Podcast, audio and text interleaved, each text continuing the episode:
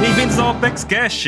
Eu sou o Baruque e hoje vamos falar sobre manipulação da verdade e pós-verdade. E pra falar sobre esse assunto, eu tô aqui hoje com o Chico. E aí, galera, eu quero contar uma novidade pra vocês, que é o seguinte: o Oda não mora no Japão. Eita, Ele- vocês podem entrar no site da OPEC, vocês vão ver toda a obra do One Piece em português. E isso é um claro sinal que o Oda adora a língua portuguesa e por isso ele se mudou pra Cascais, em Portugal, e é lá que ele tá morando agora. Então, uma informação Entendi. relevante. Então. Caraca, eu achava que ele era do Ceará. também tô aqui com a Elisa hoje. Elisa não, agora é Senhora Vinsmoke, porque eu casei com o Sanji, essa é a verdade. Que isso? Oh, Caramba, tu não convidou pro casamento? Exato, que absurdo. Tá aí a prova de que ela se casou, né? A gente não foi convidado porque era um casamento secreto. É no casamento secreto. Exatamente. Com o Vegapunk. Meu Deus. Estamos aqui também com a Malu. E aí, gente, se a Elisa casou com o Sanji, eu casei com o Ló, tá? Só queria deixar isso Mas, registrado. Rapaz, também não fomos convidados, Chico. Tá vendo aí, né? Muito casamento, pouca festa aí. Tá, Tô tá vendo. feio isso pro nosso lado. E temos aqui um convidado muito especial, o Lodi. que isso, mano, especial. É vocês por terem me convidado, muito obrigado. Tem um provérbio africano que eu gosto muito, que ele fala que enquanto o leão não aprender a falar, a história será contada sempre pra glorificar o caçador. Então fica aí que vai ter tudo a ver com o é programa. isso aí. Olha só. Olha, muito Meu boa. Deus do céu. É. Muito bom. Esse provérbio é muito bom. E nem é o leão do Proed, hein? É outro leão. Proed. Muito específico. Estamos aqui também com mais um convidado. Você achou que fosse parar no Load? Não, não, não. Estamos aqui hoje com o André. E aí, gente, o Zef não comeu a perna, ele perdeu na corrente. Caramba. Que isso, cara. A manipulação da verdade já começa no anime. Já tá aí, cara. O próprio anime. Caramba, o anime realmente. Não Meu fale Deus. isso, meu marido tá chorando. Igual aquele poneglyph que o Zoro encontrou, né? O Sanji não fuma, ele só fica lá com pirulito. Chupa pirulito. Meu. Caraca. André, onde é que o pessoal te encontra? De onde tu vem? Pra onde tu vai? Conta um pouquinho pra gente. O pessoal pode me encontrar lá no SciCast, fazendo as pautas da área de Direito, Ciência Política, que é a área que eu, que eu estudo também. Então dá uma passada lá, curtir. A última que eu fiz, inclusive, foi de Direito à Vida. Vai lá olhar. tá bem Opa, polêmica. muito bom, hein? Ah, que interessante. Olha só, sensacional, hein? Sensacional. O SciCast, pra quem não sabe, é o maior podcast de ciências do Brasil. E eu acho que vai além do Brasil, hein, André? Vai, vai, vai sim. Pra quem não lembra, aqui nós temos, já tivemos alguns convidados do SciCast. Dentre eles aqui, o mais frequente é o Guaxa. Gravou com a gente aqui ó, há muitos anos também do SciCast. Sensacional acompanhar o projeto do SciCast desde o comecinho. O pessoal gosta é, de produzir conteúdos científicos aqui de qualidade extrema. Então o André pra gente hoje aqui tá sendo ó, perfeito, encaixa perfeitamente, André. Muito obrigado por vir. Eu que fico feliz de estar aqui. E o Lodi, o Lodi, e o Lodi a gente sabe que tá envolvido em muitas coisas, né, Lodi? Eu tô sempre trabalhando. Onde é que o pessoal te acha? Pô, vocês podem me encontrar aí, ó, nas redes sociais como arroba Loadcomics e também de segunda, quarta e sexta lá no Dessa Letra Show, o podcast que eu iniciei aí junto com o Cauê Moura. E eu tô na luta pra fazer aquele desgraçado assistir o One Piece. Vai dar certo. Aos pouquinhos ele tá chegando lá, aos pouquinhos. Tô esperando aí o Cauezão, né? Putz. Acompanhar É. o One Piece junto com a gente, vai ser massa. Mas dá pra ver que agora, toda vez que o Load fala, o Cauê fica mais assim, ele tá prestando atenção, sabe? Dá pra ver que ele tá entretido. É. Ele tá refletindo, Exato. ele tá começando a refletir já. Falando, hum, será? Você tem que esconder o remédio dentro do pão e dar pro cachorro, tá ligado? Pra ele comer. eu tô fazendo isso com o Cauê, eu tô escondendo, cada vez eu jogo um animezinho diferente e tal. Aí ele vai se interessando. Logo, logo ele tá. aí. Ele já viu Akira. Olha aí. Ele já viu uns já. Eu vi que ele ficou interessado em tá Full andando já. Metal, né? Vai. É. Muito já bom. já. Achei esperto, achei esperto. Porque ele tá aí nos eventos de cosplay. Vamos lá escutar o Desce a Letra, gente. Muito foda. Boa estratégia, Lodi, muito boa. É só manipular a verdade ali, ó. E aí depois ele vai. É curtinho, tem só uns 100 episódios. Olha lá, ó, tá ensinando o leão a falar, tá ensinando o leão a falar, gostei. Calma lá que a gente tem que ir antes pros e-mails, vamos lá.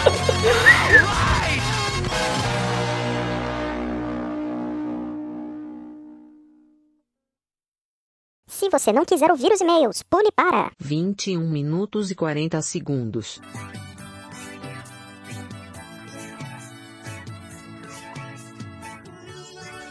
Fala galera bonita do Opex Cast, estamos aqui num cast incrível, maravilhoso. Eu já tô aqui com meu caderno para fazer as anotações porque vai ser simplesmente uma aula. É. Mas antes da gente realmente começar a aula, vamos aqui falar um pouquinho sobre os e-mails, os incríveis e-mails que a gente recebeu. Antes da gente começar a ler os e-mails, eu quero aqui pedir para vocês e lembrar que nós temos o Opex Cast no Spotify e também em alguns outros agregadores de podcasts e também temos no site. Então, se você puder, por favor, vá lá no Spotify, procure pelo OpexCast e vai ter a opção lá de colocar cinco estrelinhas Isso. pra gente. Ajuda muito na divulgação. Façam isso, nos apoia muito. Ai, gente, que saudade de ler os e-mails de vocês. Nossa, é um momento tão bom, que a gente fica tão próximos. E, gente, realmente, foi o que o Duval falou, tá? Esse cast aqui tá intelectual, tá elite. Então aproveita esse break que a Uhum. gente tá dando aqui. Depois, ó, só presta atenção nesse cast, porque, ó, maravilhoso, com um elenco maravilhoso. Ai, até eu tô animada pra ouvir, minha Nossa Senhora. E outra coisa, não vai ter uma aula chata sobre política que dê pra dormir, porque tudo que tem One Piece é incrível, né? Exatamente. E aí a gente vai estar sempre falando sobre One Piece. É a política de One Piece. Bom, não vou dar muitos spoilers, né? Ouçam pra vocês saberem tudo que foi comentado. Mas eu garanto, tá incrível. tá incrível. É que nem a série do Chico, Kairoseki, que ele mistura é, engenharia dos materiais junto com One Piece. Então você aprende sobre aquele assunto imersivo. Tem melhor aprendizado, gente? Não tem. Caraca, é a Universidade da OPEX. Ai, a gente podia fundar uma universidade, cara. Podia. Podia, já pensou, baseado em One Piece? Uhum, nossa, eu ia aprender com Caraca. gosto. Nossa, ia ser incrível. Eu já tô imaginando na estrutura dessa universidade. Todas as estátuas, a gente ia buscar lá do Japão, as estátuas dos Mugiwara, trazer. Aham. Com certeza eles iam deixar e ia colocar bem na entrada da universidade. Sim. Quem seria o diretor? Quem você colocaria como diretor? O Mr. 27. Nossa, 27 diretores de universidade. Essa universidade é, assim, tenso. Ai, ai. Bem tenso. Bom, vamos começar aqui pelo e-mail do Isaías Silva. Ele falou o seguinte: Oi, tudo bem? Tudo bem. Tudo bem também, Isaías. E você? Tudo em paz? Manda aí outro e-mail dizendo que você tá bem, pra ter uma resposta completa aí, uma comunicação. Sim.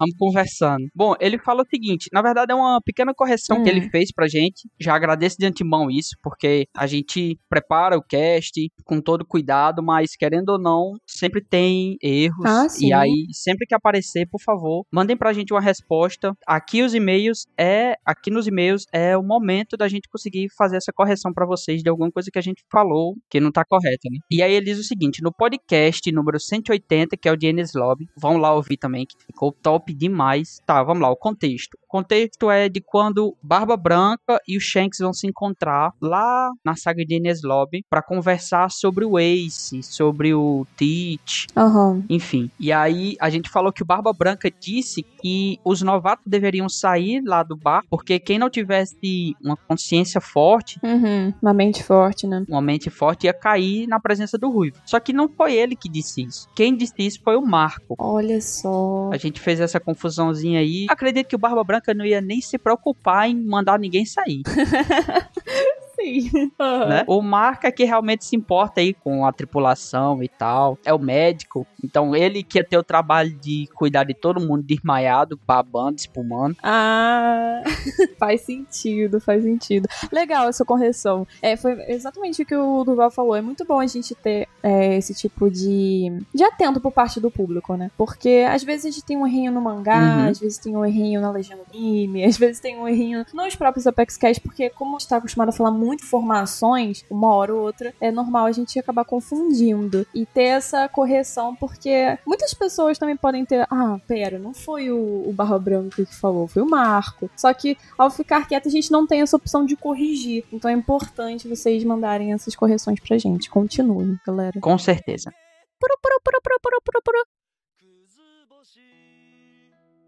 Agora, vamos para um e-mail aqui muito especial, que é do Amós Henrique. Ele fala assim: Oi, pessoal do cast, tudo bom? Me chamo Amós. Amós é um nome lindo, né? Amós. Eu acho que é o nome bíblico até, né? É o nome de um profeta bíblico. Muito bonito esse nome. Top. Tenho 31 anos e moro no RJ. Aí, meu, meu parceiro, Amós. Olha aí. Enviando esse e-mail, pois ouço o podcast de vocês há tanto tempo e nunca parei para enviar a minha história com One Piece. E como algo que parece ser simples, bobo para as pessoas, tem um valor enorme para outros, mas queria contar que em 2007 e 2008, nossa, quanto tempo, já já vi que é uma história antiga. Uhum. Eu e alguns amigos fazíamos legendas de Soul Eater. Soul Eater. Olha só, cara. Já assistiu Soul Eater, Dusal? Não assisti, eu conheço, mas ainda não tive a oportunidade de assistir. Ah, eu também, também já? nunca assisti o Soul Eater, mas eu acho, assim, o gráfico, o, o, o traço. Ah, pois vamos assistir, então, Vamos, né? Depois dessa daqui do Amazon, a gente tem que assistir pra honrar ele aqui. Uhum. Então ele fazia legenda Soul Eater e ele continua, mas por hobby mesmo. E acabei conhecendo a galera da então Rede X. E ó, Rede X. E nos chamaram pra fazer parte do grupo. Assim como tinha um projeto de site de Naruto também. Se minha memória não falha, quem Uhum. fez a programação do site foi o Baruch. Baruque. Baruch fez a programação do site? Por que Baruch tá em todas? Baruque no site de Naruto, Baruque. Baruque. O que é que tá acontecendo? Baruch é aquele primo da programação que ninguém quer ter na família, sabe? Pra onde você olha o Baruch, tá ali enfiado no meio. é incrível. Ó, eu realmente acho que o Baruque deve ter umas 72 horas por dia. Eu também acho. Ou então ele consegue se clonar, porque o tanto de coisa que ele faz não, não é normal. não. Não é? Cara, Não é normal. Nossa, do nada o Baruch aqui na história do Ramos. Cara, me pegou de surpresa. Enfim. Aí ele continua. Inclusive, lembro que ficou tudo incrível, mas o site desandou após o término do anime e a vida seguiu. Enfim, poxa. Mas mesmo assim valeu a experiência, né? O que importa é a experiência. Com certeza. Hoje queria resumir pra vocês minha relação com One Piece. Não quero parecer bobo por já ter meus 31 anos de idade e me emocionar tanto com anime. Uhum. Amor, você não precisa se preocupar com isso. 31 Tem uma coisa que não, Não é? precisa. Vou te falar, Hum. anime, e em especial One Piece, não é pra criança. Eu diria que agora tá tem mais gente entrando, né? É. Mas é, acho que tem muita criança de 97 que começou a assistir One Piece e agora tem filho e continua assistindo com os filhos e continua chorando e se emocionando. E eu, quando tiver meus filhos, eu acho que quando eu tiver, assim, velho, eu ainda vou estar assistindo One Piece, porque provavelmente ainda vai estar lá. Tomara. Uhum. Mas assim, mesma coisa, gente. E One Piece é de 97, né? Já é muito antigo. Então, as pessoas cresceram com Uhum. essa obra. Eu também, gente. Eu, quando tiver velhinha, não vou ter vergonha nenhuma. Vou olhar pros meus netos e falar, cara, One Piece é mais importante pra mim do que vocês são. Então, é. Nossa senhora. Sem vergonha aqui. Então, não precisa pensar desse jeito, amores. Faz que nem o Garp, joga eles numa floresta pra eles se tornarem fortes. É. mas continua aqui, ó. Não quero parecer bobo por já ter meus 31 anos de idade e me emocionar tanto com anime, mas poucas coisas na vida hoje em dia me trazem sentimentos bons. Há alguns anos eu lido com depressão e tenho passado por uma fase extremamente difícil na minha vida. Hoje, assistir One Piece e o Virocast me faz me sentir menos solitário e tira minha mente de lugares negativos, nem que seja por um tempinho. Fazendo mais uma maratona, acabei revendo a cena de Skypiea, onde o Zoro vai pular de um precipício, segurando um cipó, e diz pra Nami gritar igual o Tarzan. Aquilo me faz rir toda vez que assisto. Como é que ela grita do Val? É, isso aí. Gente, eu esqueci como é que é o grito do Tarzan, mas Do nada tu me faz passar uma vergonha dessa, Nanaka.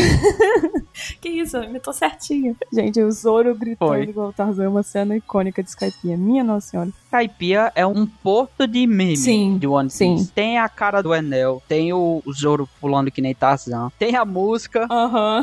né, Nanak? Nanak fez inclusive uma versão top. Minami no shima wa atake paina puru puru atama poka poka arrobaca.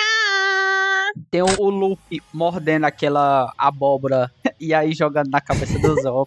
Luffy é aquele é amigo que incrível. todo mundo precisa ter, né? Minha nossa senhora. Ai. Enfim, continuando aqui, ele fala: E pensar que quando conheci a obra achei terrível por ser caricato demais, preconceito besta, né? Mas ver que a amizade deles Uhum. é tão forte, a forma que cada um se ajuda a superar os momentos difíceis e seguir em frente, me inspira a ter esperança de que as coisas vão melhorar. Desculpa se prolonguei demais. Uhum. Mas não ter muitas pessoas pra conversar nisso. Obrigado pelo trabalho e pela companhia de vocês há tanto tempo, viu? Seguirei ouvindo a todos os casts e torcendo por Yamato Mugiwara. Um abraço. Nós todos, Yamos, nós todos estamos torcendo. E não se prolongou demais, não, cara. Venha, converse mais. é, vamos conversar sobre isso, porque é isso que une, é isso que o One Piece faz. É unir as pessoas e, e fazer com que a gente entenda que, apesar das dificuldades, a gente consegue ter esperança, a gente consegue seguir em frente. O Oda faz um trabalho maravilhoso mostrando isso pra gente em inúmeras situações. Ele mostra não só momentos de força dos personagens, mas mostra muitos e muitos momentos de fraqueza. Sim. Então, é por isso que a gente se identifica tanto com É. E por isso que a gente se emociona tanto com. Tenha você 12 anos ou 50, 60, não adianta. É uma obra que costuma ser um espelho pra gente. Realmente, é depressão, ansiedade, são coisas assim muito difíceis de passar. Eu imagino quanto deve ser difícil pra você, amor, estar nesse momento delicado da sua vida. Foi o que você falou, tenha em mente sempre as coisas passam, as coisas melhoram. Eu costumo falar que pensar dessa forma. Ah, se teve um momento muito difícil da sua vida lá atrás, bem lá atrás, você olhou e falou: "Cara, eu não vou conseguir passar por cima de você passou". Então é bom você resgatar esses momentos pra você lembrar que as coisas passam, né? Todo mundo fala, ah, tudo que é bom dura pouco. Mas a gente tem que pensar também que o sofrimento pode durar pouco, né? Então vão vir dias melhores, acredite nisso. One Piece, eu super aconselho a pessoa se agarrar ao One Piece mesmo, porque é uma base muito forte, né? É uma obra muito otimista. A gente tem os momentos difíceis com Uhum. os personagens, é, mas a gente ah, sabe que os dias bons virão para aqueles personagens. A gente viu inúmeras histórias aí do Sandy, do Usopp, da Nami, entendeu? Então se agarrem em One Piece, Da Robin também, né? da Robin. Praticamente metade dos personagens de One Piece, Todo todo, mundo. mundo lá, todo mundo sofre, mas todo mundo supera. Aham. E, e assim, o One Piece ele tem personagens o suficiente pra que todo mundo consiga se Sim. identificar com algum. né? Então, é, uma coisa que eu aprendi, principalmente depois que eu entrei aqui na OPEX, é que o One Piece, ele é muito mais, pelo menos pra mim, é muito mais importante a cena onde não tem luta. Os contextos, as conversas, as histórias, o, as dificuldades, sabe? E aí, com tudo isso, as lutas ficam muito melhores. Sim, são os diálogos que geram o peso da obra e as lutas são o resultado, a consequência desse peso. É Uhum. muito legal a gente pensar dessa forma. Mas é isso, Amós, olha, toda a força do mundo pra você passar por cima disso, vai passar. E foi o que o Duval falou. Não tem essa de se prolongar demais. Uhum. Continua mandando e-mail, Uhum. fala mais sobre você, sua experiência com One Piece, com a OPEX, porque é muito importante esse contato que a gente tem com vocês, que nem ah, depois das lives do Pauta Secreta, que a gente fica ali interagindo com a galera na Twitch. É o momento onde a gente quebra essa, essa divisão que a gente tem entre as pessoas que estão gravando e as pessoas que estão ouvindo. Perfeito. É um momento de interação enorme que a gente tem. E a gente gosta de ficar próximo de vocês, assim, saber da vida de vocês, das experiências de vocês. Então, continue mandando. Não fica com essa de, de vergonha, de desculpa se me prolonguei, porque não tem essa. Perfeito, Nanax, é isso mesmo. E vamos continuar torcendo por isso Yamato. Mugiwara, né, Duval? Vamos continuar torcendo. Uhum, sempre. Pra finalizar aqui, pessoal, nós temos uma fanart enviada pelo Saeba. Nós tivemos aí um cast que foi praticamente dedicado às fanarts Sim. enviadas por ele. E aí ele mandou mais um aqui em homenagem ao cast sobre pais e figuras paternas, é o número 179. Também é um outro cast muito, muito, muito bom. Incredible. Apesar da gente ter pais péssimos em One Piece, a gente tem muitos pais que são incríveis, que são pais de verdade, independente se são filhos biológicos Uhum. deles ou não. Então, ouçam lá, que tá muito Isso aí. bom. E aí a fanart dos mesmos criadores de Largados e Pelados, Operados e Pelados, pra quem ouviu a história absurda que o Caio contou pra gente, que a gente tava esperando uma história toda feliz, Meu Deus. Ai, só veio tragédia. só tragédia atrás de tragédia. Meu Deus. Descambou numa situação. Meu Deus. Sem censura ou cãibras, apenas a verdade nua e crua. Olha que legenda maravilhosa. Uhum. As músicas foram escolhidas a dedo. Quais são as músicas? Pelado, O Traje a Rigor, Pelados em Santos. Ai, Pelados em Uhum. Santos Mamonas Assassina. Essa música é muito boa, gente. Minha nossa senhora. Tinha que tocar nas escolas. Mentira, eu tô brincando. Tocava. Tocava na sua escola? Não pela direção, né? Ah, tá. Mas os alunos. Eu, pô, caraca, tocava na sua escola? Não com a minha música, nem em Mato Grosso. Só as pérolas aqui. São as pérolas. Olha só como o Saeba apelidou o Caio. Caio Corote Cannabis. Meu Deus do céu. Nossa senhora. Gostou do seu apelido, Caio? Ai, um elogio desses Cara, Ah. ó a ideia do Caio. O cara passar quatro dias seguidos comendo churrasco, muito trem em Minas Gerais. Quatro dias seguidos comendo churrasco? Minha nossa senhora. Com muito trem. Que aí só Deus sabe o que pode ser isso aí. Pode ser qualquer coisa. Aí, após ficar quatro dias sem ir no banheiro, o Caio suspeita que seja uma virose. Ok, tudo bem, tudo bem. Virose pode causar isso na gente. Mas, o que, que aconteceu? Só que aí, como um bom brasileiro, ele resolveu se automedicar com Coca-Cola. Ah, tá. Caraca. Eu nunca Caio. ouvi isso em minha Meu vida, Deus do céu. Caio. Que vacilo. se automedicar com Coca-Cola. Ele pensou assim: ah, tem gente que joga Coca-Cola no ralo da pia pra desentupir, vou tacar pra dentro, né? É verdade. A desentope. Nossa, gente, que horror. Meu Deus. Só que aí tem resultado, e aí começou a bater o desespero. Ele quis usar o Diabo Verde. Ah! Diabo verde na laxante. Não. Diabo Verde é laxante de pia de cozinha. Sério? É. Meu Deus. O negócio corrói tudo, toda a gordura que tem. É, é, Assim, Caio. com certeza ele não ia tomar isso. Galera, não tomem Diabo Verde se vocês estiverem entupidos. Não, gente, sim, por favor. Não é remédio. Felizmente, o bom senso fez procurar ajuda médica. E aí, ouçam lá, porque, assim, procurou ajuda médica, vai melhorar? Não, só foi piorando a situação. Só que, pelo menos, foi piorando numa condição Estável, né? controlada pelos médicos, enfermeiros e tal. Mas o que foi piorando foi a história, né? Mas é isso, gente. Se vocês querem saber o final dessa história, vai lá no cast dos pais, figuras paternas, que vocês vão Uhum. descobrir. Essa história aqui é uma pérola da OPEX. Virou uma pérola da OPEX, né? Tanto que a gente teve uma fanart aqui do Saeba em homenagem a essa história maravilhosa. Isso, isso aí. Maravilhosa, mais ou menos, né? Hum. Bom, Nanaka, é isso. Lemos nossos e-mails. Peço aqui, pessoal, mandem mais. Pode mandar vários e-mails, textão, textinho, correção, dúvida, declaração, fanart. O que vocês quiserem mandar, a gente vai ler com todo carinho. Uhum. O que a gente puder colocar aqui nos momentos de leitura de e-mails, a gente vai colocar. O que não der pra colocar, a gente vai fazer um ApexCast exclusivo para e-mails, assim como nós fizemos. É. Por enquanto, a gente não tem data marcada ainda. Vamos deixar um pouquinho pra frente. A gente acabou de gravar um. Então ouçam lá esse OpexCast de leitura de e-mails, junto com o Momento Saeba. E é isso. É isso. Aproveitando essa leitura de e-mails, já até botei meu terninho, meu óculos aqui pra ouvir esse cast maravilhoso. E vamos nós? Uhum. Bora lá. Já vou pegar um cafezinho aqui e ouvir agora. Até mais, galera. Bom cast pra vocês. Beijão. Valeu! Cheiro!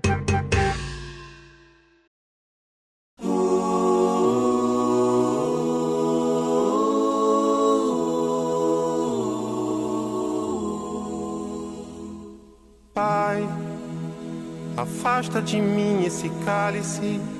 Pois bem, galera, vamos falar então de pós-verdade e manipulação da verdade, né? Duas coisas que são sinônimas. Nós vamos trazer esse assunto dentro do contexto do One Piece, porque, né, enfim, nós estamos aqui no OPEX Cash, mas para entender bem e nós abordarmos bem essa discussão depois dentro da obra, vamos trazer algumas definições agora aqui no começo, só algo mais breve, mas até trazendo alguns exemplos para entender bem o que é esse tal de pós-verdade, o que é essa tal de pós-verdade. Então, gente, pós-verdade, de uma forma bem resumida, ela relaciona mentira e o engano que se popularizam, se espalham pelo mundo através de crenças falsas e também por serem muito fáceis de ser propagadas. Então, essas mentiras, pelo incrível que pareça, elas podem ser montadas usando sim fatos reais ou partes de, de uma história. Então, ela parte de uma verdade, mas é para contar uma história totalmente fraudulenta. E essa parte de ter verdade junto com ela é fundamental para que a pós-verdade ocorra, porque como nós estamos num mundo que tudo pode ser verificado, então é muito necessário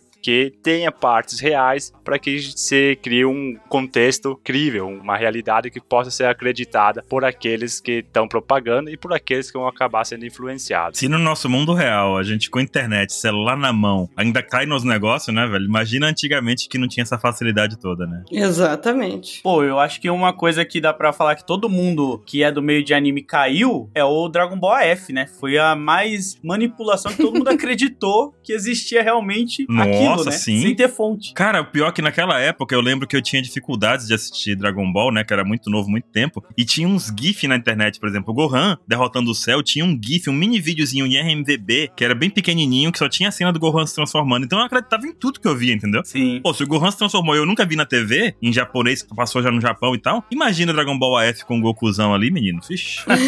Caí fácil. Primeira fake news do mundo otaku, acho que foi essa daí. Caí fácil. Uma fake fake news de One Piece é que Skype é filler.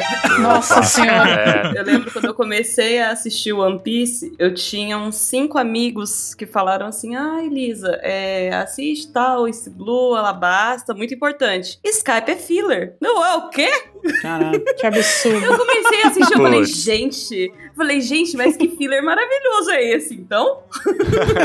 Amei. E só tem a filler, então. Caramba. Um deleite. Daí eu falei, gente, vocês estão muito doidos da cabeça, sério. Para de espalhar isso, que isso não é verdade. Aí, de repente, super importante, tá Os ligado? caras sabem fazer filler. Só que o, o, o Baruch falou de hoje em dia e antigamente. Mas você pensar hoje em dia, eu acho que quanto mais você tem meios pra conseguir informação, mais esse negócio de pós-verdade se fortalece. Porque o Dragon Ball, você fala, ah, tinha ali os negócios. Eu lembro do Hobbit também. Vocês lembram que o Hobbit ia sair filme muito tempo antes de sair? Fizeram até um trailer, cara. Tinha um trailer do, do filme, só que era de coração de dragão. Meu Deus. Nossa senhora. Barbaridade. Sacanagem. E, Galera, cai, porque aí você tem toda uma tecnologia. Não é alguém te contando. Não é que se é alguém te contando, sei lá, pode ser verdade, mas você não vai botar muita fé. Não, você vê o trailer do negócio, então tá pra sair o Hobbit, né? Só demorou uns 20 anos, 10 anos, não sei.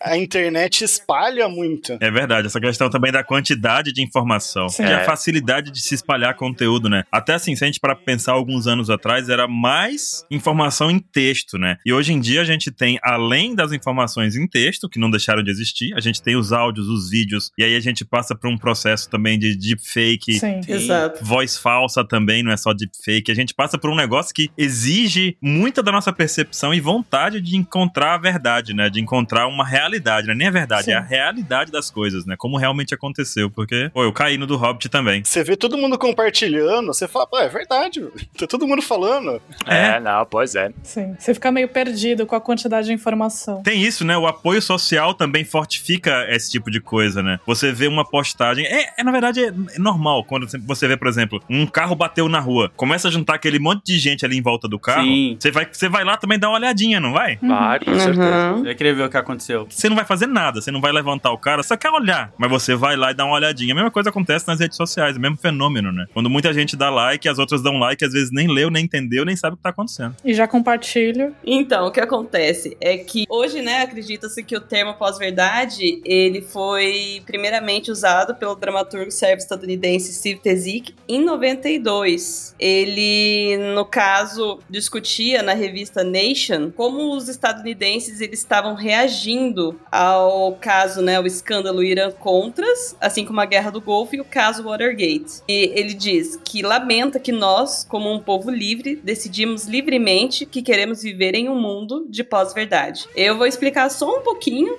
o que foi o caso Watergate, o Irã Contras e a censura favor. é, à imprensa durante a Guerra do Golfo. O caso Watergate foi um escândalo do governo Nixon, foi um escândalo de corrupção, tanto que hoje em dia o Watergate pode ser é, usado como um sinônimo pra isso, sabe? Quem assistiu Forrest Gump vai lembrar de uma cena que ele tá sentadinho na casa dele, ele vê algumas pessoas entrando num, num apartamento e ele denuncia, né? Fala, ei, acho que o pessoal tá sendo roubado ali. É uma piada que Hollywood fez, mas no caso, é, na vida real aconteceu isso mesmo. Eu assisti e não lembro, mas tudo bem. Ah, tudo bem. Eu também não lembro, mas quando eu assistir de novo, eu vou prestar bastante atenção nessa parte agora. No caso, o que estava sendo invadido era o escritório do Partido Democrata, que era oposição ao Nixon na época. E os jornalistas eles começaram a investigar, falando: não, mas que isso? O que eles estavam fazendo lá dentro? Estavam colocando escutas no telefone, até que chegaram na Casa Branca e descobriram que o Nixon sabia de tudo. Hum, meu Deus. Rapaz, que maravilha, hein? É, isso foi um escândalo que levou à renúncia do Nixon. Ele foi reeleito, mas ele renunciou, porque era algo tão chocante para uma população que se diz tão livre, sabe, tão democrática, passar por um ocorrido desse, né? É um caso de corrupção muito pesado. E o nosso dramaturgo, ele chama isso de efeito Watergate, que é uma verdade inconveniente que a partir dali os americanos não gostavam muito de ouvir, como se isso fosse Manchar a honra deles, algo assim? não, como se a verdade ela fosse uma má notícia. Hum, Entendi. Por isso o termo pós-verdade usado na Exato. época, né? Como se a partir daquele momento o pessoal falava: não, aquilo ali nunca aconteceu, então vamos, não vamos falar disso. É, como se fosse, na verdade, tudo inconveniente. Então, às vezes, até que a manipulação ideológica vai ser uma coisa interessante, entendeu? Talvez se eu não olhar pra trás e ver que tá tudo isso acontecendo, tá tudo bem. É tipo o Dave Backfight, né? A gente finge que não aconteceu. Isso, exato. um volume inteiro a gente joga ali fora. E esse não é filler também. Tô usando inclusive um aqui de peso de papel, hein, gente?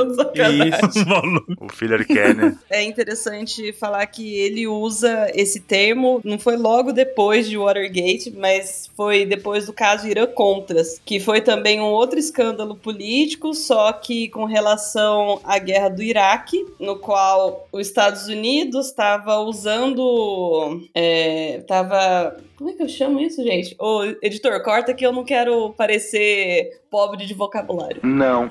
Meu Deus. Meu Deus. Ele vai mandar um não nessa Exato. parte aqui, Elisa. É verdade. Nossa, por que, que eu Não, fiz isso? Tu tá provocando o Caio. Eu vou ficar feliz se eu receber um não do editor até o fim da gravação. Não. Se preocupa não, que ele só tem direito a três, hein? Ele, na verdade, começou a comercializar armas com o Irã, que estava com um embargo internacional de armamento, e em troca ele conseguiu a libertação de reféns e de anticomunistas nicaragüenses, ou seja, da Nicarágua. Certo. Complexo. Foi um escândalo gigante, porque num primeiro momento o Reagan falou: Eu não sei de nada, não tá acontecendo nada. Daí depois, não, olha, eu Aí de sei. repente, bum. Na verdade, Ô, gente, lembrando que eu tô deixando bem chuto, bem chuto mesmo, tá? O caso é muito mais complexo que isso, mas é pra vocês verem como certos acontecimentos históricos, eles impactam muito na nossa visão de mundo, no nosso modo de comportamento frente a uma realidade. e que não necessariamente foi como foi contado inicialmente, né? Sim, Exatamente. E isso também leva, durante a Guerra do Golfo, a censura que foi posto na mídia na época. Foi uma guerra muito televisionada, eram notícias a todo momento, e muitas dessas próprias notícias eram manipuladas pra deixar, tipo, ai, a guerra de nós contra eles, sabe? Enquanto alguns Uhum. jornais eram mais sérios e realmente falavam, não, a gente não vai colocar só a visão do americano, né, do estadunidense médio, não, vamos colocar aqui próprios árabes falando, muçulmanos falando sobre, economistas falando sobre, historiadores falando sobre. Então essa censura também na época foi muito, muito complicada. Eu imagino. E mais difícil do que manter uma pós-verdade deve ser manter uma pós-mentira também, né? Pois é. Porque Exato, eu imagino nesse caso aí da mídia tentando justificar de qualquer forma a guerra, se ela também não acabou usando, quem sabe, fatos totalmente fantasiosos pra justificar a guerra. Sim. Sim. a gente tem um mestre bug, né? Que é, é o cara pra isso. Ele inventa. Pós-mentira, gente, que também acho que anda muito alinhada com a pós-verdade, ela também visa manipular a verdade, manipular um fato, ou manipular uma ideia, uma crença, mas aí ela se utiliza justamente pegar uma mentira e torná-la em realidade. Então, não é uma tarefa fácil, porque, enfim, né, não se tem algo concreto para se basear, mas aquela velha história, né, uma mentira que se repete até que ela vira verdade. É, não, e aqui eu quero fazer um parênteses pra galera que deve estar pensando no Sop aí, que ele não entra nisso aí, tá? Olha aí, olha só. Muito justo esse parênteses. É, porque ele é um mentiroso, mas ele é um mentiroso que as mentiras deles vamos dizer que são do bem, assim, tipo, são inocentes, são contos, né? Uhum. E aí, com o acaso da vida, acaba se tornando realidade. E ele não manipula a verdade, né? É algo que tá óbvio que é mentira. É uma situação totalmente diferente. Tá vendo aí? Com certeza, ele é um profeta. É, tem isso aí.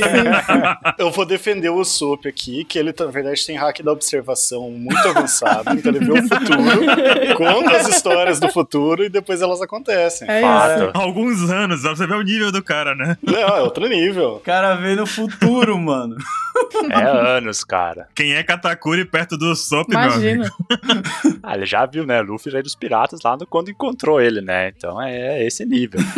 Katakuri, eu vejo o futuro em 30 segundos, o, o eu vejo 3 anos. É, três anos, né? E assim, né? Então, diferentemente do Usopp, o que acaba se utilizando pra propagar uma mentira é justamente até algo que o Baruch já trouxe aqui, que é manipular documento, imagem, vídeo, tudo, qualquer coisa que possa vir ser usado como um documento oficial que tá oficializando o fato. Outra questão que ajuda bastante após mentira se propagar, e aí também já vai em encontro com o que já foi mais ou menos discutido aqui, é que hoje tem tanta, mas tanta, tanta informação, mas só algumas delas são verdadeiras, que é difícil chegar nas verdadeiras. Então as mentiras acabam se espalhando, ganhando força, acabam se retroalimentando, e a mentira consegue propagar e acabar manipulando. Eu acho muito doido, porque tudo isso meio que tá junto, que volta naquilo, que às vezes a pessoa, ela sabe que é verdade, mas ela não quer acreditar que aquilo ali é verdade, porque ela não tá nem disposta a mudar a opinião dela sobre uma parada que ela defendeu por muito tempo que é mentira. Também. Sim. Tá? E a gente vê isso muito em grupos, em várias formas, assim, tipo, tem uma frase que eu gosto muito, não lembro agora se é do MC que ele fala, na era da informação, a burrice tá dando as cartas, Uhum. saca? Porque você acaba se tornando uma pessoa que você nem tá disposto a olhar e falar, puta, é verdade, eu tava errado aqui, isso aqui é uma verdade, eu tava defendendo uma mentira. Pois é. Eu tenho uma outra questão também que para encontrar a verdade você precisa de um esforço um pouco maior, né? Às vezes você precisa ler uma coisa que é um pouco mais longa, você tem que fazer uma pesquisa um pouco maior. Sim. Essas mentiras, falsas verdades, elas chegam com muito mais facilidade, né? Porque são bombardeadas o tempo todo, chega no Telegram, no WhatsApp, tem no Twitter, você lê só uma parte do começo da notícia e você vai compartilhando. Então, é tudo muito mais fácil e muito mais rápido, né? Pra você chegar na verdade, você precisa um pouco mais de esforço. Então, também tem a ver com isso que você falou. É verdade. É outro fato, é. Uma professora minha falava isso sobre deepfake uma vez, né? Minha professora de Direito do Trabalho. Ela falou, gente, se hoje, no momento que a gente tá, já tá difícil diferenciar verdade e mentira só pelo olhar, imagina daqui a pouco. É tão bem manipulado, é tão bem feito.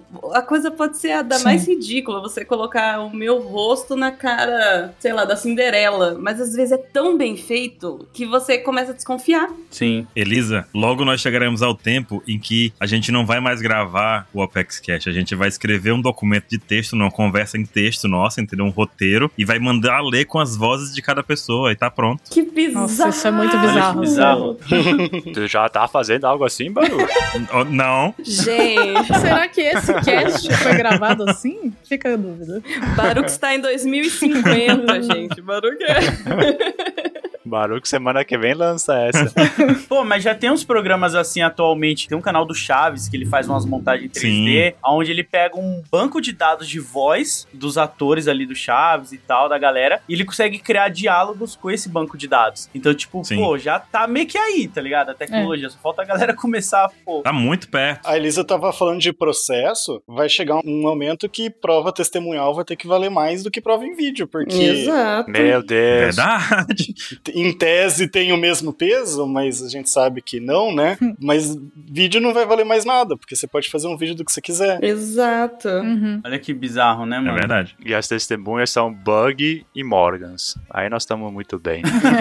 O Lodi puxou um negócio que ele falou de, tipo, você tem aquela ideia e você não quer acreditar que você estava errado, né? Eu vou fazer um, um jabá pro podcast concorrente do SciCast, mas o, o Altair do Naruhodô fala muito disso, né? De, tipo, o cérebro, ele quer poupar energia. Então você gastou tanta energia acreditando naquilo, né? Defendendo um ponto, que para você mudar de ideia, você vai gastar energia, então você sabe, não, não, continua acreditando naquilo. Então tem, tem um Sim. fator É. biológico. E até, assim, o tanto de notícia que vem, você tende a acreditar naquilo que faz sentido, né? Lógico que quanto mais conhecimento você tem, mais você vai vendo que as coisas mentirosas não fazem sentido. Só que assim, se eu acredito que um político, não gosto de um político A ou B, aí eu- aquilo que vem que fala mal dele, que bate com o que eu tô pensando, eu não vou nem verificar, eu vou acreditar. É, exato. E outra, né? É muito fácil você contar uma mentira falando um monte de verdade também. Então, tipo, tem Sim. até um comercial bem famoso que ele saiu, acho que foi na década de 80 da Folha, que eles ficam contando várias verdades do Hitler, só que depois eles mostram que é o Hitler, tá ligado? Eles ficam contando, pô, esse cara queria ser um artista, mas não Uhum. pôde cursar pintura. Ele pegou um país e reergueu esse país e tirou ele da miséria. E aí depois mostra, tipo, a cara do Hitler. A que custo, né? É, isso é o ponto, saca? Tipo, a que custo? E você pode contar um monte de verdade pra defender uma. Ou, contar um monte de mim. Me confundi agora. Bugou, bugou. Eu dei uma de chapolim. Um monte de verdade pra defender uma situação péssima. Bugaste, load, bugaste? Eu buguei aqui. Eu, eu fiquei igual o Chapolin. Você pode contar um monte de verdade pra contar uma mentira também. Mas é que É. funciona dos dois lados, né? Dependendo Sim. ali do, do seu ponto de argumento. E qualquer coisa que você às vezes fala com muita convicção, a pessoa ela já te tem como uma referência, vamos dizer, tão forte de One Piece que nem o OPEX. Vocês começam a pregar pra todo mundo que Skype é filler, vai ter uma galera que vai acreditar. Porque eles vão falar: não, o. OPEX tem essa credibilidade, então eu acredito neles. Eu não vou nem pesquisar. Eu acredito. Exato. Sim. Muito doido isso. Isso lembra um pouquinho o ponto da insinuação, né? Que a gente até vai comentar um pouquinho mais à frente. E que é justamente isso: pegar um ponto isolado da situação e transformar aquele ponto ali que não tá certo e levar a uma outra conclusão. A gente usa um. insinua, na verdade, né? A gente diz que alguma coisa é aquilo. Por exemplo, Skype é, é filler. E a gente tá insinuando isso baseado em nada. Por exemplo, a Elisa acreditou. eu assisti e depois falei. Aí, não. exato. Mas. Que filho é gostoso de assistir, hein? A Elisa, É. né? Isso é, no caso, uma insinuação, né? Vamos supor assim, até tem um exemplo aqui que o Chico falou, né? Se eu quiser, por exemplo, difamar o Chico aqui hoje, como membro da OPEX, fã de One Piece, né? Quem tá envolvido no, no universo. Se eu quiser difamar ele aqui, eu poderia, por exemplo, falar que o Chico tem uma foto dele segurando o volume de One Piece e ele tá fazendo careta. Sim. Aí eu podia, pô, o cara faz conteúdo de One Piece e nem gosta de One Piece. Nem gosta. É como tu falou do negócio do Hitler aí, né? Ele tá pelo Oda Money. O da É, Money. ele tá pelo Oda Money. Ou você nem fala, né, Baruch? Você só posta assim, olha só que absurdo essa foto. Deixa o pessoal. Nossa, Perfeito, sim. André. Uhum. o povo vai concluir o que quiser. Que maravilha a interpretação, né? Uhum. É maravilhoso. Não, e aí, na verdade, o Chico tava fazendo careta só porque, na verdade, aquele volume tava custando 300 reais, que era o volume 1 de One Piece. É, verdade. Você só postou a foto, você esqueceu de colocar a legenda que ele colocou assim: Meu Deus, tá muito caro. É, é isso. É. interessante isso, né? Você pega uma parte ali da história, insinua o restante, e como o André disse, às vezes você nem conclui, só joga a galera, vai lá, conclui aí o que você quiser. Sim. E a liberdade de pensamento completa as lacunas aí do que aconteceu. Sabe o que isso me lembra? Meu Deus. Eu me lembro de um certo capítulo no qual uma personagem odiável fala com o Luffy, Hum. fala com a Nami e sai chorando. Ah. E a gente ficou, meu Deus, ela vai se sacrificar. Ai, verdade. É a Purim? Ela vai se sacrificar pelo Sanji, meu Deus, só porque a gente viu ela chorando. Vai. Mas na verdade, não era nada disso. Olha aí, ó. Viu, gente? A Puri não presta. É isso aí. A Elisa conseguiu um espaço pra falar mal da Puri. Eu tinha que colocar a Falava. maior mentirosa de todas, né? Caramba. É, a Elisa pressupôs que ela era uma gente boa, mas nem questionou se era ou não era. né? A Elisa e todo mundo, né? É. Todo fã. E aí quando percebeu que ela era uma baita de uma fraude, Eu desconfiava. Não, é porque era seu marido já, né? Aí você ficou, meu marido? É. Tava com ciúme. É, que é justamente ali é, o que a Elisa tava fazendo até então, a Elisa e todo fã, graças à, à encenação da Purim, né? Que é aceitar um fato sem mesmo questionar. A gente não pensou ali o que, que a Purim tá, por que, que ela tá chorando. Será que ela de fato ela é gente boa? Sabe? Shanks é vilão também, né? E o Shanks Sim. é Sim. Ah, isso aí eu tenho que defender. Lá vai. Opa! Minha especialidade. São anos treinando pra atacar o Shanks. Anos. Esse aí é treinado, esse aí. O Shanks, ele realmente deve manipular muita muita coisa ali com aquela galera, mano. Sem dúvida. Cara, Sem dúvida. a gente nunca viu o Shanks de verdade, a gente vê as lembranças do Luffy só. Exatamente. Pois é. Isso é triste, isso é complicado. E o Luffy nem tem memória boa, o cara nem sabe nem o que que comeu no almoço. Nosso anjinho não sabe de nada, tadinho. Pô, e isso volta também pra esse lance da manipulação, porque quando a gente também é mais novo, né, não tem um certo pensamento crítico sobre, seja futebol, política ou qualquer outro tipo de coisa, é muito fácil a gente se apegar à opinião das pessoas mais próximas que a gente tem, né, seja um Uhum. pai, uma mãe, Uhum. E aí, depois que a gente vai crescendo e vendo que a opinião dessas pessoas não era muito bem com o que a gente concorda, tá tudo bem também a gente mudar, né? E querer formar a nossa própria opinião. Exato. Eu acho que às vezes as pessoas elas ficam muito presas numa opinião de, um, sei lá, um influenciador, Sim. ou até mesmo o pai, a mãe, e você se fala, tipo, cara, não seja assim, tipo, presta atenção aqui, vai estudar um pouquinho, sabe? Seu pai ou sua mãe, enfim, essa pessoa mais velha, ela tá com pensamentos totalmente antigos de uma época que hoje em dia não se encaixa mais. Você pode mudar isso e passar pra frente outras ideologias, né? Uhum. Doido. É Aí tem a questão do conforto também, né? Que vocês estavam falando a noção da autoridade. Se eu quero saber alguma coisa de One Piece, eu venho, vou na UPEX, confirmo, né? Então a gente tem essa noção de, de autoridade. Já até defendi tradução, que o pessoal tava falando de uma tradução, não, mas no inglês não tá assim, deve ser outra coisa. Foi aquela do Zunisha falando que ia se sacrificar, né? Eu falei, Sim. não, o pessoal traduz certinho lá, pauta secreta, vem aí, eles devem explicar. Olha aí, confiança, tá vendo? Olha aí. Confiança. É. Por quê? Porque assim, eu não sei japonês pra ir atrás. En- Enquanto vocês não me decepcionarem, eu tô, tô ali confiando. Pronto. Me senti impressionado agora, hein? Nossa, eu, eu tô até suando aqui, ai meu Deus.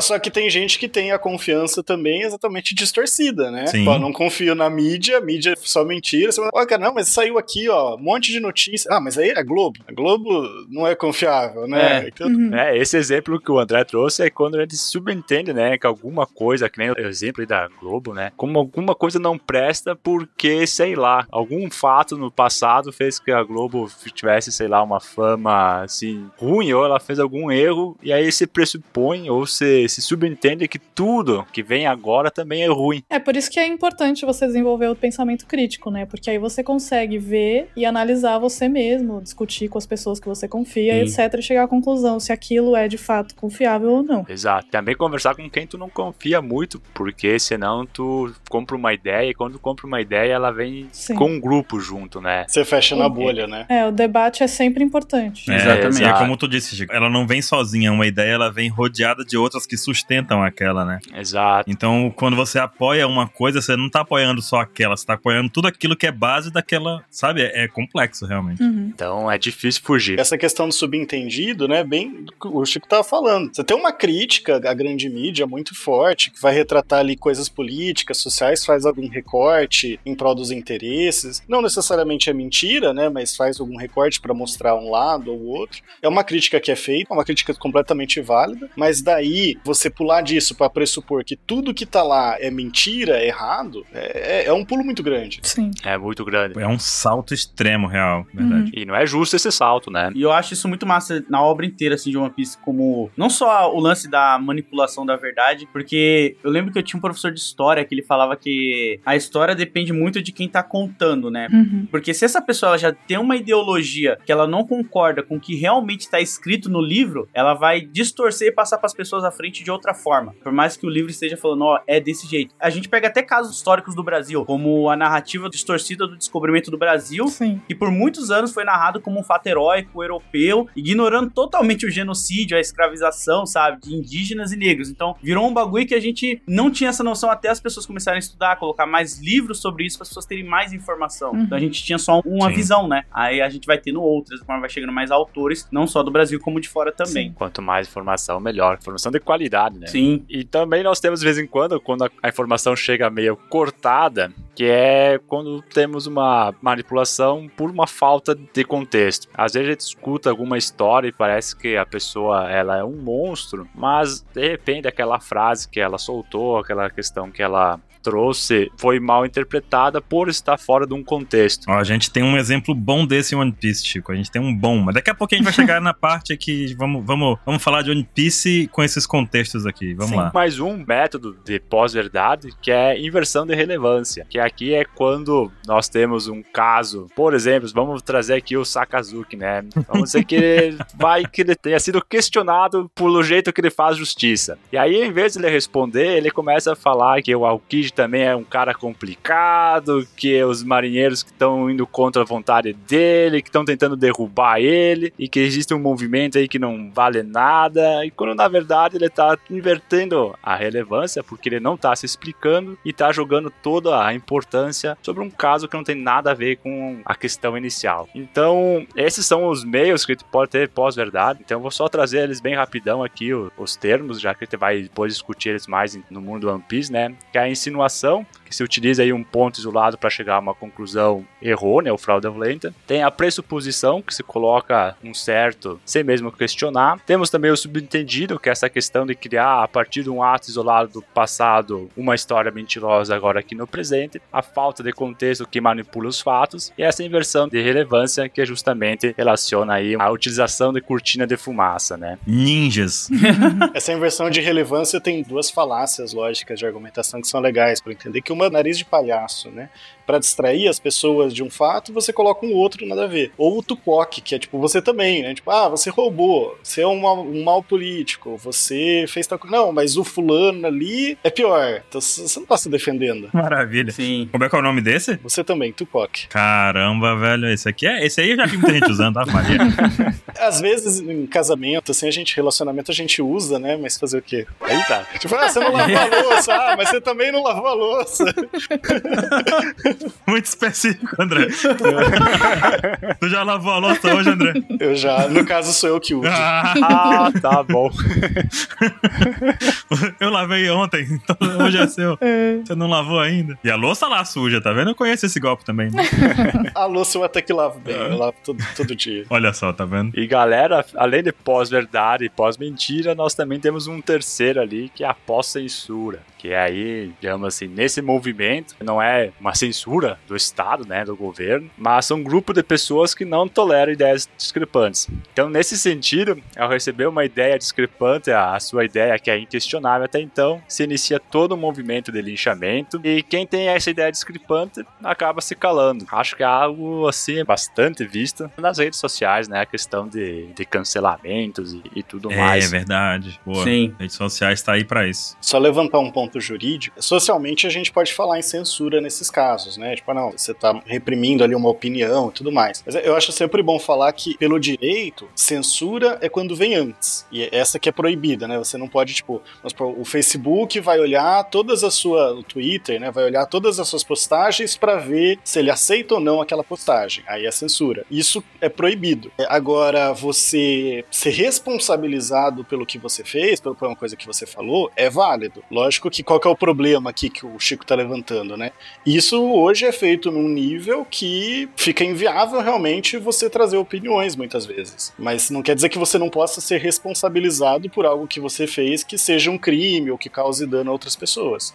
Exato. A questão ali é justamente quando, por exemplo, tem uma ideia discrepante, uma ideia que pode ser polêmica num assunto delicado e fica difícil de expor, né? Porque justamente tem essa questão de que você pode ser linchado. Mas quando tem um crime, é crime, né? Não tem jeito. Crime é crime. Tem gente que faz isso e não tem mais medo hoje em dia, tá ficando descarado, pô. É, É. mas também não tem medo, porque tem essa coisa do linchamento e como as coisas acontecem muito rápido, elas são esquecidas muito rápido também. Sim. Então as coisas passam. E às vezes, puxando aqui a do Load, tem uma frase que é muito boa.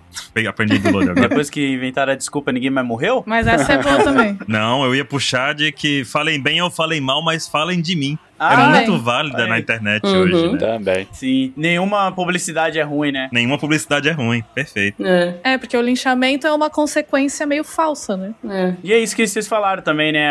Na internet a galera tem memória de peixe, esquece muito rápido. Então o assunto ele vai ficar ali no máximo três dias na boca da galera. Quando o pessoal vê que não tá mais rendendo, a gente bora pra outro, Uhum. saca? Bora pra outro acontecimento, vamos ver o que, que tá acontecendo. Qual será o próximo? Uhum. Fora que pra cada 50 pessoas que vão linchar, tem 50 que vão exaltar. Então, Também, Ah, né? fica um negócio Sim. bizarro. É bizarro. Por isso que eu não uso rede social. Parabéns. É só pegar hoje, no caso, que a Rainha Elizabeth morreu e o Twitter tá dividido entre as pessoas que estão foda-se a Rainha Elizabeth e as pessoas que estão, não, que isso, ela era importante pro mundo. Então, tipo, é- saca? É um bagulho que é Sim. 8 ou 80, não existe um meio termo Fora a ali. falta de respeito também, né? Exato. Tava até falando com a Malu sobre Sim. isso. A Malu falou, não vou nem abrir o Twitter aqui, velho. Na hora que eu vi a notícia, eu falei, fechei o Twitter. é isso. É, porque parece que as pessoas não sentem aquela parada de. Você não é obrigado a opinar sobre Exato. tudo. Sim. Tipo, É, isso, muito bom. Eu mesmo, tipo, o, o caguei que eu falo é que, tipo, não vai fazer diferença na minha vida, tá ligado? Eu moro na Vila Prudente, cara. O que, que a Rainha de Elizabeth vai interferir na minha vida? Hoje em dia pode ser que não, mas antigamente podia interferir um monte. É, entendeu? E aí eu prefiro nem opinar, nem falar nada, porque você sabe que quando você vai jogar uma opinião ali nas redes sociais, é mais pra engajar e a galera compartilhar e chegar em outras bolhas e, e te notarem. Sim. Sim. Então você tem que É. prestar muita atenção se a sua opinião vai valer a pena mesmo, vai agregar. É, e às vezes você tá falando, vai falar alguma coisa muito errada, ou uma besteira muito grande, e você tá influenciando várias pessoas, né? Que vão Exato. começar a passar pra Também. frente essa notícia, essa, essa opinião, que não é pra ser uma opinião. Por isso que quando eu preciso mexer no Twitter, eu pergunto pra Malu, Malu, onde que é retweetar? O que, que é isso, amiga? A Elisa e o André, os dois aí sem rede social aí. Ai, desculpa, pra mim Twitter parece muito pessoas falando sozinhos, sabe? É porque você é eu sou cringe. muito cringe. É, você é cringe. Eu sou lá. muito cringe. Mas, gente, bora colocar tudo que a gente aprendeu aqui sobre manipulação da verdade no universo de One Piece. Vamos lá.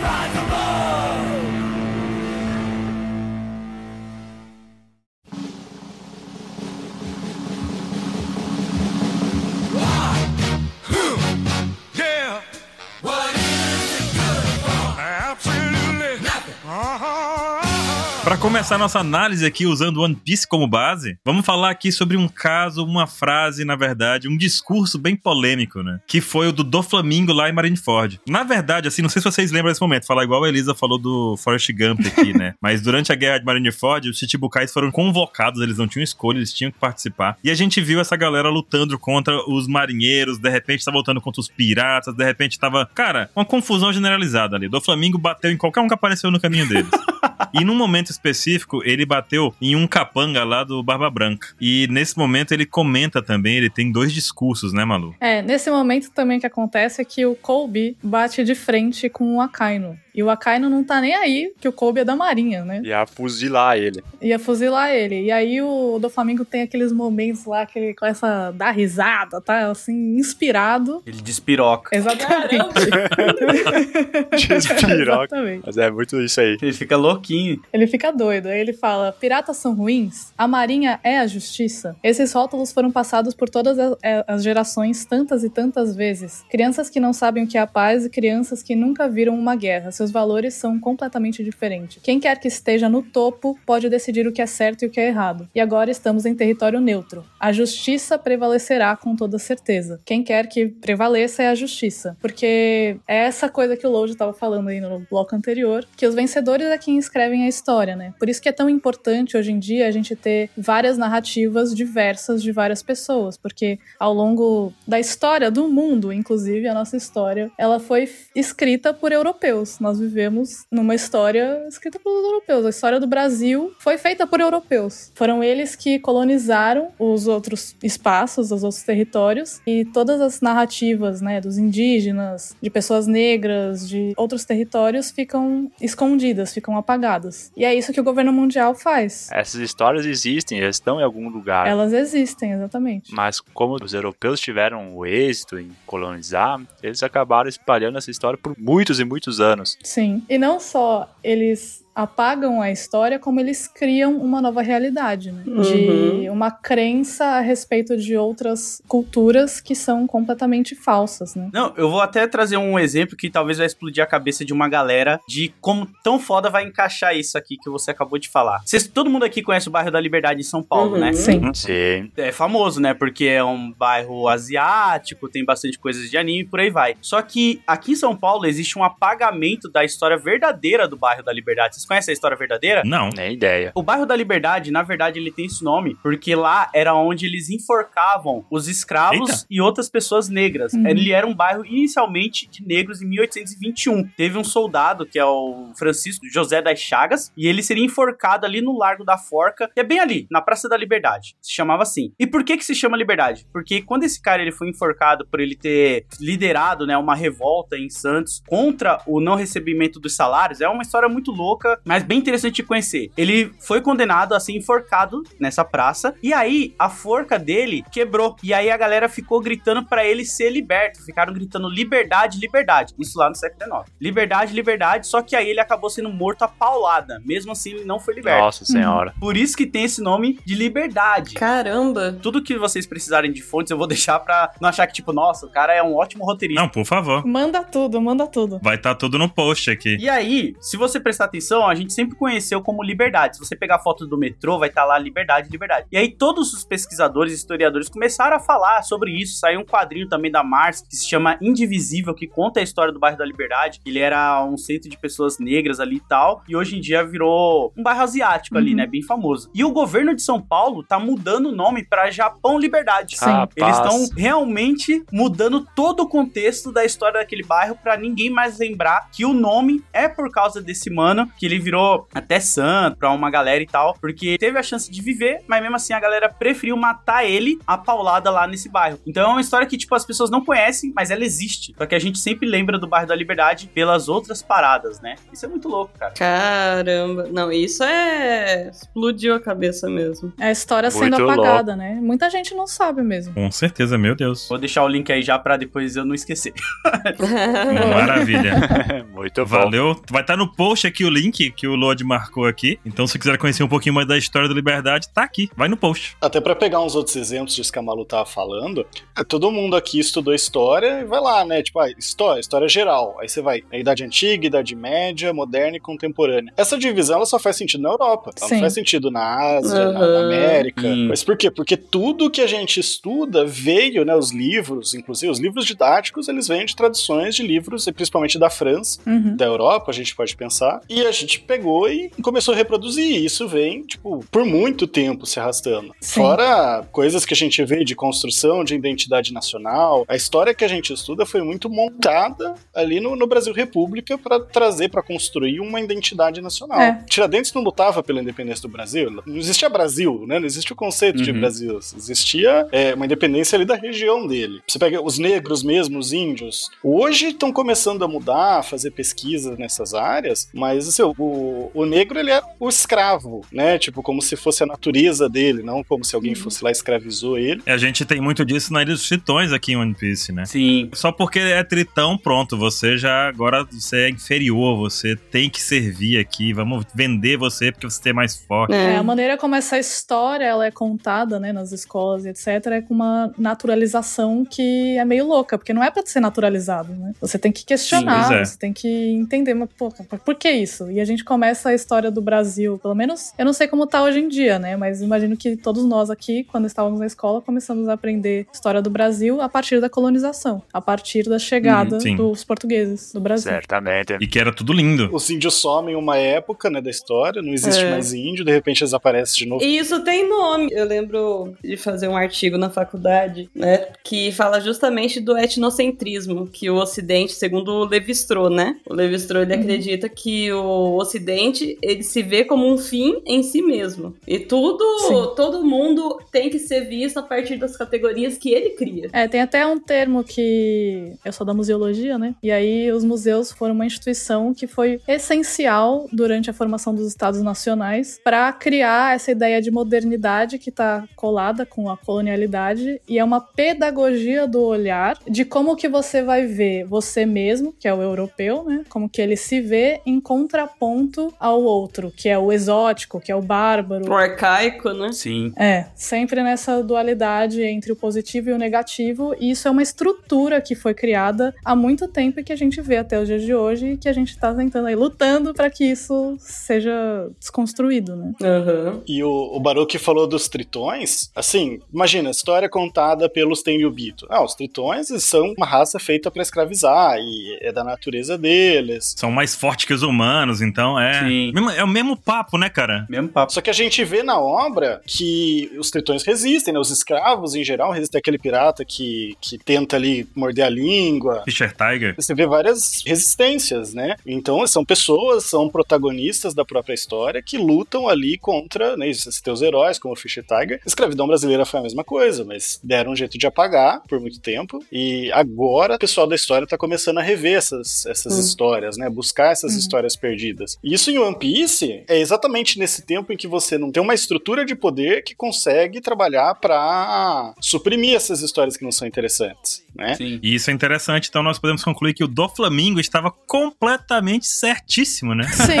exatamente. Fato. Tem uma coisa que, que eu lembro quando eu vejo o Dofla. O Dofla é um personagem, a gente nunca negou que ele é maligno, nem nada do tipo, mas ele é muito complexo, né? Por ele ter visto todo tipo de ambiente, por ter sofrido todo tipo de violência e ter praticado todo tipo de violência. Quando ele fala quem quer que prevaleça é a justiça, eu lembro do Bobbio, que é um filósofo também que a gente estuda no direito, que ele fala que a justiça é o ideal e que a norma, ela é justamente o reflexo dos valores daquela sociedade. Então, o Dofla falar isso não é uma questão de, ah, não, mas quem tá no poder só o que decide. Não, ele vai impor os valores. E por isso eu acho que é tão importante a ideia de liberdade em One Piece também, porque a partir do momento que você tem liberdade, Sim. você questiona esses valores, questiona essas leis, questiona essa Perfeito. justiça, que é o que acontece em boa parte do mundo. Nem todo or- os ordenamentos eles não são iguais. O da Arábia Saudita, dos Estados Unidos, da Austrália, da Índia, eles não são iguais. A visão de cidadão é outra, os direitos das mulheres, os direitos dos homens, eles são diferentes. E é justamente esse ímpeto pela liberdade ou que você busca o que é correto é o que gera mudança. E isso de os vencedores escrevem a história e o que o Dolfla falou naquele capítulo, que é o 556, inclusive, pra vocês saberem. Fica muito claro agora em um ano, quando a gente chega em um ano, e no capítulo 919, depois que a gente vê, né, como que o Orochi e o Kaido dominaram o país, é, tem o capítulo em que a Sarah Hebe, aquela Pescoço de cobra. é, exatamente. ela é uma professora na escola e ela tá contando uma nova história sobre o país de Wano, né? A partir da visão do Orochi. Então, ela completamente, ela distorce os fatos, e coloca os bainhas e o Oden como os grandes vilões da história de Wano. né? Isso aí que a Malu tá falando liga muito com o, o que a Elisa tava falando antes, que a gente tem uma visão de mundo maniqueísta, né? É o bem contra o mal. É o do Flamengo de novo, né? O cara que entende o mundo. Ele é um, um babaca, mas ele entende o mundo. Entende bem, viu? Porque ele dá uma aula aí. Sim. E a gente tem uma sociedade construída em cima de maniqueísmo, né? Tipo, tem o vilão e tem o bonzinho. O One Piece trabalha muito bem isso, de quebrar o maniqueísmo, né? De mostrar que o vilão, ele também é um ser inserido ali numa sociedade, fruto de uma sociedade com interesses próprios. Lógico, tem os vilões mais vilões, tem os menos, né? Mas por ter essa ideia de maniqueísmo, de bem contra o mal, a gente compra muita coisa, né? Então, uma guerra. Esse lado aqui eu considero o bonzinho, então aquele país que tá em guerra, Estados Unidos tá em guerra com Pode escolher qualquer país, né? qualquer país. com os Estados Unidos. Os Estados Unidos contra o mundo, né? Qualquer um. É, Vamos pegar, a Rússia tá em guerra com a Ucrânia. Na Rússia, você vai construir um discurso de a Ucrânia é vilão, né? Eles são, são nazistas, estão perseguindo os russos, né? E, lógico, que tem partes de verdade, mas a narrativa que vai ser construída, e eu falar que tem partes de verdade não justifica uma invasão também, né? Sim. Mas a narrativa que vai ser construída é, eles são maus. E na Ucrânia, você vai construir uma outra narrativa, né? De, não, a Rússia é mal, tá invadindo, não sei o quê. Mas ali, na, a guerra não tem, não tem lado certo, né? Não tem bonzinho na guerra. A guerra, o povo vai pra ganhar, Uhum. seja o custo que for. For. O ano mostra bem isso, dessa construção, né? E essa construção a um nível de doutrinação mesmo das crianças, né? Construção em sala de aula, que é feito no mundo real. Você pega Guerra Fria, né? O nazismo, também a Segunda Guerra. Então você vai ter uma doutrinação dos dois É. lados. Seja ali o, o Hitler tentando construir a, a ideia de a raça ideal, do- dos arianos e tudo mais. E a demonização da Alemanha nazista, que Não precisa nem explicar muito. É. longe de eu querer defender a Alemanha nazista, mas assim, você tem toda uma construção para tornar um inimigo inquestionável que permite Sim. você ir não só contra, às vezes, os líderes, quem tá lá no poder, mas não, o alemão em geral. E a gente vê isso também, André, até na construção de One Piece como um todo, porque cada arco. Oda trabalha muito bem essa questão do maniqueísmo. Maniqueísmo seria você ter um extremo de um lado e o extremo do outro. É bom ou mal, não existe meio termo. E no caso do Oda aqui de One Piece, esse maniqueísmo a gente encontra vários tons de cinza em que a gente tem a marinha, em que a gente imagina que todo mundo é bom, aí joga um Akaino lá no meio que demonstra que não é boa pessoa. Ou então a Sim. gente tem um marinheiro que deveria ser mal e a gente encontra o Luffy que ajuda nações, né? A gente vê, por exemplo, é, monarquia que deveria ser ruim também pro povo. A gente vê monarcas bons cuidando do povo. Isso aí é questionável aquilo. É, a gente tá falando aqui passando pano pro Rei Cobra, né? Vamos, vamos dar o benefício da dúvida pro amigo Cobra. É o que eu já falei pra vocês, gente. Não iria dar pro Oda colocar vários presidentes, vários primeiros ministros, porque ele ia ter que ficar mudando de 4 em 4 É. anos. Sim. Sabe? Exato, Meu exato. Não dá pra, a história não pode funcionar assim, né? É muito Não. difícil. Mas ao mesmo tempo ele trabalha muito bem esse contexto, essa ideia de divisões de lados, mas ao mesmo tempo os personagens são tão amplos que a gente consegue enxergar todos os lados em um só, né? Em um só personagem. O do Flamengo é um exemplo lindo, maravilhoso, porque é como a Elisa disse ali atrás, ele viveu o bem, ele sofreu o mal, ele sofreu a coisa boa, ele aplicou o mal, ele também fez coisa boa, sabe? É uma bagunça. Trouxe prosperidade pro reino de Dressrosa. Não, aí não, dá pra peraí. falar. um reino que tava sempre em guerra. O pessoal tava feliz, não tava? Tava brincando, não tava? Tava brincando, né? Uma fala que representa isso que você falou. Quando o Ruffy fala, corram, gente, é a marinha. E aí os, os cidadãos, assim, o que, o que que tem? Como assim? é verdade, né?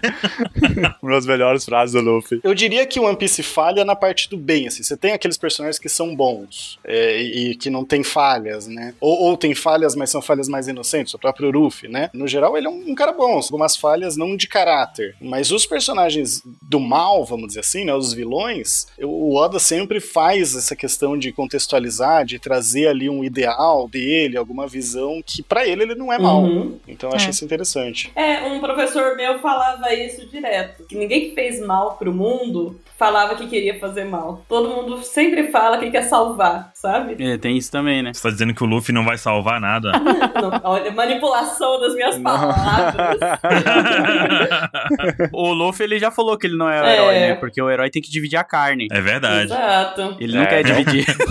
É o vilão. Gente, o Luffy é tão anjinho que quando ele tentou roubar lá em Skype o ouro, deram O pra ouro. ele, gente. Ele achou que ele tava roubando. Eu falei, Luffy, nem isso você consegue.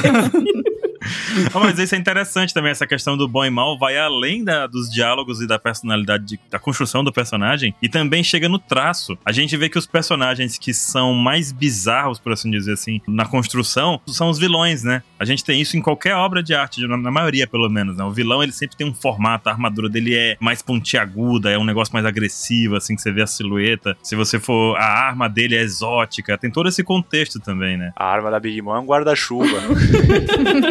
É verdade, né? vamos esquecer aquele sol gigante dela, né? Vamos esquecer o Napoleão, vamos? É. A gente vê algo assim também dessa questão de manipulação mesmo do povo, a gente vê muito em Alabasta, né? Com o Crocodile. Uhum. Crocoboy. E a gente vê isso porque o Crocodile ele faz um negócio. Ele chega lá em Alabasta, ele é o do Flamingo Júnior, né? Sim. Tudo que o do Flamingo fez, o Crocodile quer fazer igual. Pois é. Só que numa versão menor, né? O cara vai dominar a Dressrosa, pois eu vou pegar a Alabasta. Dofla olha pra ele, você é moleque. Não, porque o Crocodile, ele, ele faz o seguinte, ele chega em Alabasta, já é uma região com pouca água, né? Aí ele usa os poderes dele, tira a água do ambiente inteiro, acaba com a água do ambiente, completamente. Acaba. E aí ele cria uma situação de seca. Com a seca, a única pessoa que vai sofrer ali é a população, né? A população sofre com falta d'água. E esse tipo de situação acaba gerando uma guerra civil, porque coloca a população que tá sem água, com fome, sofrendo com a seca, contra o governo lá do Rei Cobra, né? É, ele responsabiliza o governo do Rei Cobra, né? Como tendo a culpa do. Responsável por essa Uhum. situação. Sim. Inclusive, ele não só faz isso, como ele também vende a solução, né? Que é os negocinhos de fazer chover, né? Sim. Pois Green é. Powder. Caraca, nossa, eu, eu- na minha cabeça foi muito longe. Eu lembrei do Rei Cobra do Rio de Janeiro, que os caras pagam pra não chover quando rola o Rock in Rio, tá ligado? Tá assim que cobra coral. É. Será que o Oda, olha aí, o Oda cada vez mais brasileiro. Exato. É. Olha aí, chama Rei Cobra, não chove, tá vendo? Eu acho que ele é do Ceará mesmo, não tá lá em Lisboa, não. Mas essa é uma questão aí do Crocodile que eu me pergunto o seguinte: ele chegou em Alabasta, causou todo o caos, né? E aí ele acabou sendo o herói. Ele acabou sendo o herói porque ele inventou todo um cenário que ele se colocou no centro como herói. Como é que isso pode ter acontecido ali no caso do Crocodile? Porque ele chegou, o país estava bem. Ele chegou, criou uma confusão. Aí, do nada, ele se tornou o herói. Então, nesse sentido ali, tentando colocar o, contexto aqui do Cash, ele criou todo um caos e criou também toda uma pós-verdade para se justificar e ficar no, no poder sendo herói. É isso mesmo? É isso que vocês interpretam? Algo assim? Certeza. Ele criou uma mentira ali, né, uma pós-verdade, pra jogar a população contra o rei. Então, exatamente esse negócio de você, o que tá muito em moda hoje em dia, né? Ó, população, esse governo aqui, esse o, o grande poder, né, aquele poder oculto, ele tá aqui pra impedir eu de fazer o bem, de, de ajudar vocês. E, olha, tá tirando a chuva, eu quero só que ajudar a pôr a chuva, ou qualquer outra coisa que dê pra encaixar de falar do governo fazendo mal pras pessoas, e você usa isso pra incentivar a população, pra usar a violência realmente pra depor um governo, pra mudar ali uma situação. Só que você tá fazendo isso em benefício próprio, não porque o governo é Uhum. realmente aquilo tudo que você tá colocando, né? E indo até talvez um pouquinho mais além, tem uma série na Netflix que saiu, não sei se já viu, que era o Bandidos na Rede, onde o cara ele tinha um programa de televisão, de noticiário, e ele mesmo pagava pelos assassinatos. Então, quando o cara chegava lá pra cobrir, o corpo tinha acabado de, Uhum. sabe, tá ligado? Tinham Sim. acabado de matar. Então, ele ficava plantando essas paradas pra mostrar pra população como ele era o cara que, tipo, vou denunciar a criminalidade que acontece aqui, acho que era em Manaus. E, tipo, mas era ele mesmo que plantava aqueles assassinatos. E aí ele vendia essas imagens na TV, que depois ele até chegou a se eleger em Manaus. Então, eu acho que o Crocodile vai mais ou menos por essa área, né? De, tipo, pregar uma imagem positiva pro povo cativar e falar, nossa, ele é muito foda, ele tá indo contra tudo que a gente achava que não era. Vamos gostar desse maluco aí, saca? Uhum. Uhum. É exatamente isso, nossa. E ao mesmo tempo ele cria o problema e traz a solução. Sim, Isso. exatamente. E coloca nas costas do cobra. Ó, ele, eu tenho uma solução, mas ele não quer É. dar jeito nisso aqui. Pra gerar a rebelião do povo e na rebelião ele fica mais influente ainda, né? Uhum. Exatamente. ser mais importante. A gente acabou não comentando também uma coisa ali sobre as aulas de um ano, que foi a parte que a gente viu a Sarah Berrimi lá dando aula, falando ah, umas groselhas lá do Orochi, o Orochi como herói, né? Uhum. Mas a gente vê no polêmico capítulo 1052 É. a história sendo reescrita mais uma vez em sala de aula, né? O polêmico não é o 52, né? É mais pra frente. Mas ele começa a reescrita. É o Chatonildo tá no 52, né? É, porque no 1052, o Chatonildo, ele começa falando realmente da resistência dos bainhas e de tudo que a gente viu ao longo do arco, né? E aí, mais pra frente, o Chatonildo, ele conta de verdade, né, a história e também dá uma alterada nos fatos, né? Que você consegue ver que, enfim, o Oda talvez quis mostrar que não são todos os lados que dão uma aumentada, né, na história. É, que não pegou muito bem pra muita gente, Uhum. eu incluso. Eu também. Mas que é a história, né? É um negócio assim, né? Se você só trocou o lado de quem que é o vilão e quem que é o bonzinho, pensando socialmente, você não tá criando uma mentalidade crítica naquela população. Você tá continuando com o discurso de, ó, eles são vilão, a gente é mocinho, que é um discurso Sim. que depois pode Exatamente. simplesmente virar de lado. Você tá fazendo um mal social. Exatamente. Caramba, meu Deus, isso é tão atual nos nossos dia a dia de hoje, né? Demais. Sim, demais.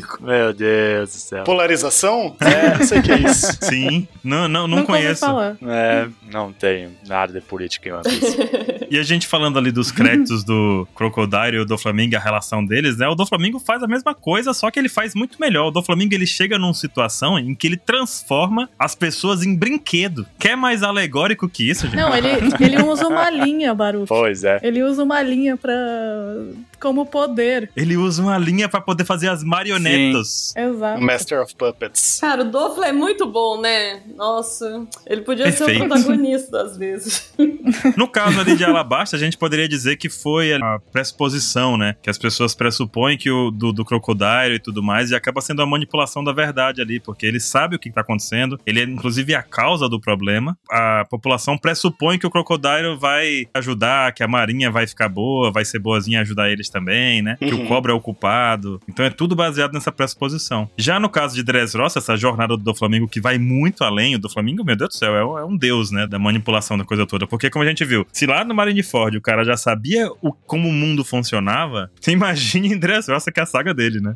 Nossa. Exato. Ele saiu lá do seu local de Deus junto dos terubitos, sabendo como é que o mundo era, como é que era ser superior, como é que era pisar nas pessoas. E inteligente do jeito que ele é, ele veio pro mundo aqui dos, dos meros mortais. Simplesmente botou seu plano, né, em prática. E aí, como já foi dito, né, ele manipulou lindamente, transformando em brinquedo, usando os fios como marionete e conquistou um país. E assim, eu não sei se Dressrosa, tirando a parte dos brinquedos, obviamente, que eram pessoas assim, que eram esquecidas e tudo mais, mas se a população se sentia enganada, se ela de fato já não tinha comprado plenamente a pós-verdade que o do Flamengo botou ali pra eles viverem, sabe? Parece que tinha comprado, né? Pois é, me parece que o Luffy chegou lá e atrapalhou a paz deles, na verdade, sabe?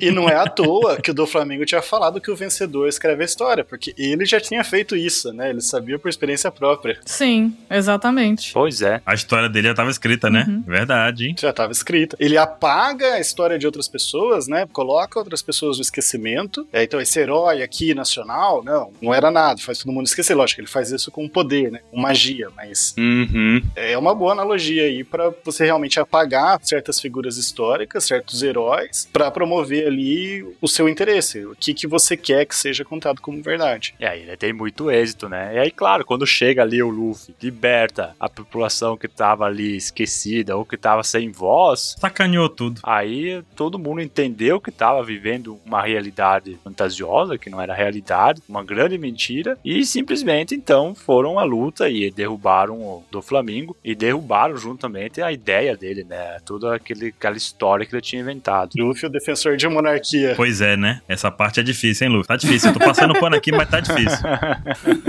Ele quer ser o rei dos piratas. Vocês esperavam o quê? Pois é, né? Se ele não defendesse as monarquias, o que fazer? O que, que ele queria ser, né? O que ele não defende.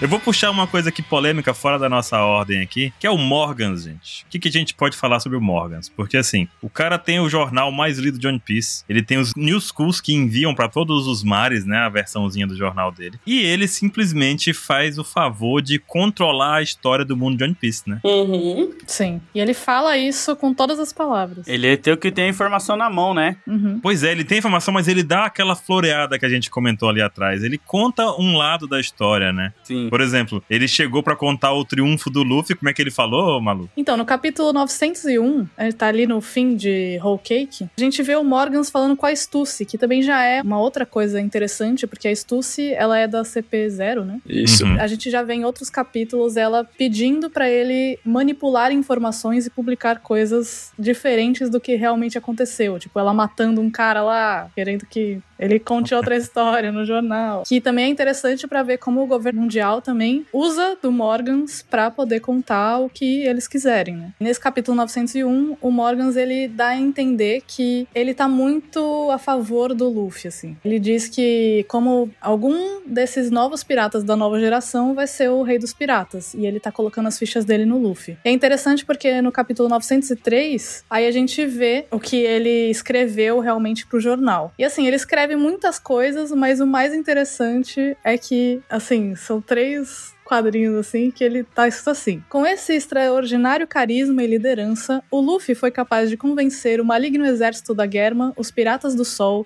e os piratas Fire Tank a, seguirem seu comando sem hesitação. Com sua inteligência, ele planejou friamente esta operação e no processo foi capaz de destruir o castelo da rainha. A sua força permitiu a ele derrotar dois generais. Aí tudo bem, ele derrotou os generais. Sendo assim, esse incidente é claramente uma vitória do Chapéu de Palha, o quinto imperador do mar apareceu. E é a primeira vez que ele dá a entender o Luffy como quinto imperador. E aí hoje a gente sabe que o Luffy foi, né, denominado como Yonkou, mas dá pra ver que ele colocou as cartas aí a favor do Luffy, sabe? É muito Kinemon, né? Professor Kinemon. Tudo fazia parte do seu plano, não é mesmo, Kinemon? É. Claro. Exatamente. Momento Nazaré Tedesco, aquelas continhas matemáticas passando. Uma coisa que eu acho interessante dessa cena, essa e uma outra mais recente agora, né? Que nesses casos o Morgans foi contra o, o interesse do governo mundial. Sim. Só que isso mostra, fica bem claro pra mim, que na verdade não existe liberdade de imprensa em One Piece. O Morgans ele publica o que o governo mundial permite, né? Autoriza de certa forma. Então ele ajuda a construir a história a partir do governo mundial, né? Que, Uhum. que tem muito interesse em controlar os fatos que são revelados. Sim. Só que eu acho que ele sente aí uma mudança de, na balança de poder. Ele fala: "Não, eu vou botar minhas fichas aqui pra ajudar a pender a balança pra esse lado. Sim. Ele manipulava pra um lado, né? E agora ele para tentar derrubar o governo mundial, né? Que impõe ali essa peso em cima dele de fazer só o que o governo autoriza. Ele tá tentando derrubar usando também a manipulação da verdade, só que agora contra o governo. Eu acho que o Morgans é muito perigoso. E ele é principalmente porque ele é o único veículo de informação. Não existe Sim. outro. É. Sim, é verdade. Pois é, né? É só ele, o único jornal. É como se a gente só tivesse, sei lá, a Rede Globo e não existisse mais nenhuma outra mídia de informação, tanto independente como, sabe, empresarial aí, sei lá, pra trazer também outro ponto de vista, outra coisa que de repente ele não teve acesso. Uhum. A gente só sabe por ele. É muito doido O, isso. Morgans, ele me lembra muito uma história do Nelson Rodrigues, né? Porque assim, Nelson Rodrigues, ele é um dramaturgo brasileiro, né? E ele escreveu um livro chamado Uhum. Beijo no Asfalto. Beijo no Asfalto, eu vou contar em, em um minuto pra vocês. É a história de um homem que vê um acidente acontecendo tal, e o último desejo do cara que tá morrendo ali, né? Tipo, que aconteceu o acidente, ele fala, cara, eu sempre quis beijar um homem. Mas, tipo assim, eu, eu tenho esposa, tudo, mas não sei. É uma coisa que eu, que eu tinha vontade, eu vou morrer sem realizar. Daí, como é que você nega pra pessoa isso? Daí ele, tá, cara, pera. Deu um beijo nele. O que acontece a partir dali é a imprensa manipulando, a, tipo, todas as notícias e a vida desse cara vira um inferno. Até o ponto dele acabar tendo que separar da mulher, ter ameaça, sabe? De outras pessoas. É, é uma, é uma bagunça. E o Nelson Rodrigues, ele fez esse livro pra um amigo dele que era jornalista. Contam, né? Eita lá. E quando ele terminou de mostrar peça, né? Que ele era um dramaturgo, ele falou pra esse amigo dele: E aí? Achou o quê, né? Gostou?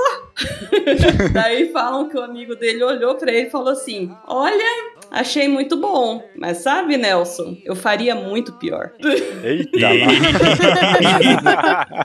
Eu penso muito nisso com o Morgans. Eu acho que se ele quiser, se for interessante pra ele na hora, ele tem a petulância de fazer pior. Ele só não quis ainda. Ele faz a sacanagem lá com a recompensa nova do Luffy, né? Ele, o melhor fotógrafo do mundo tá em One Piece, gente. Melhor paparazzi. Porque ele consegue Certamente. pegar uma foto do Luffy de cabelinho branco, a mão na testa. Luffy platinado Melhor selfie. Essa é linda.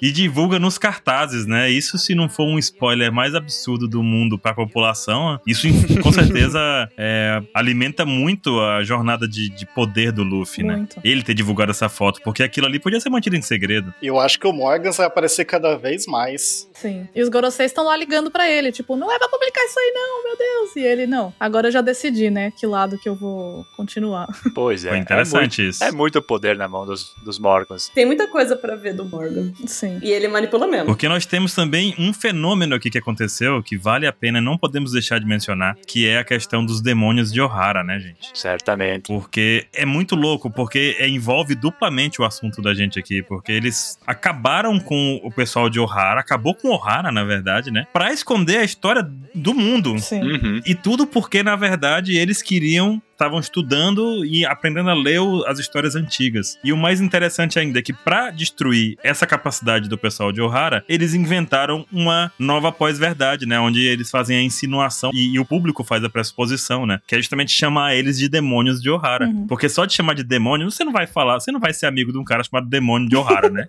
Ah, nem um pouco.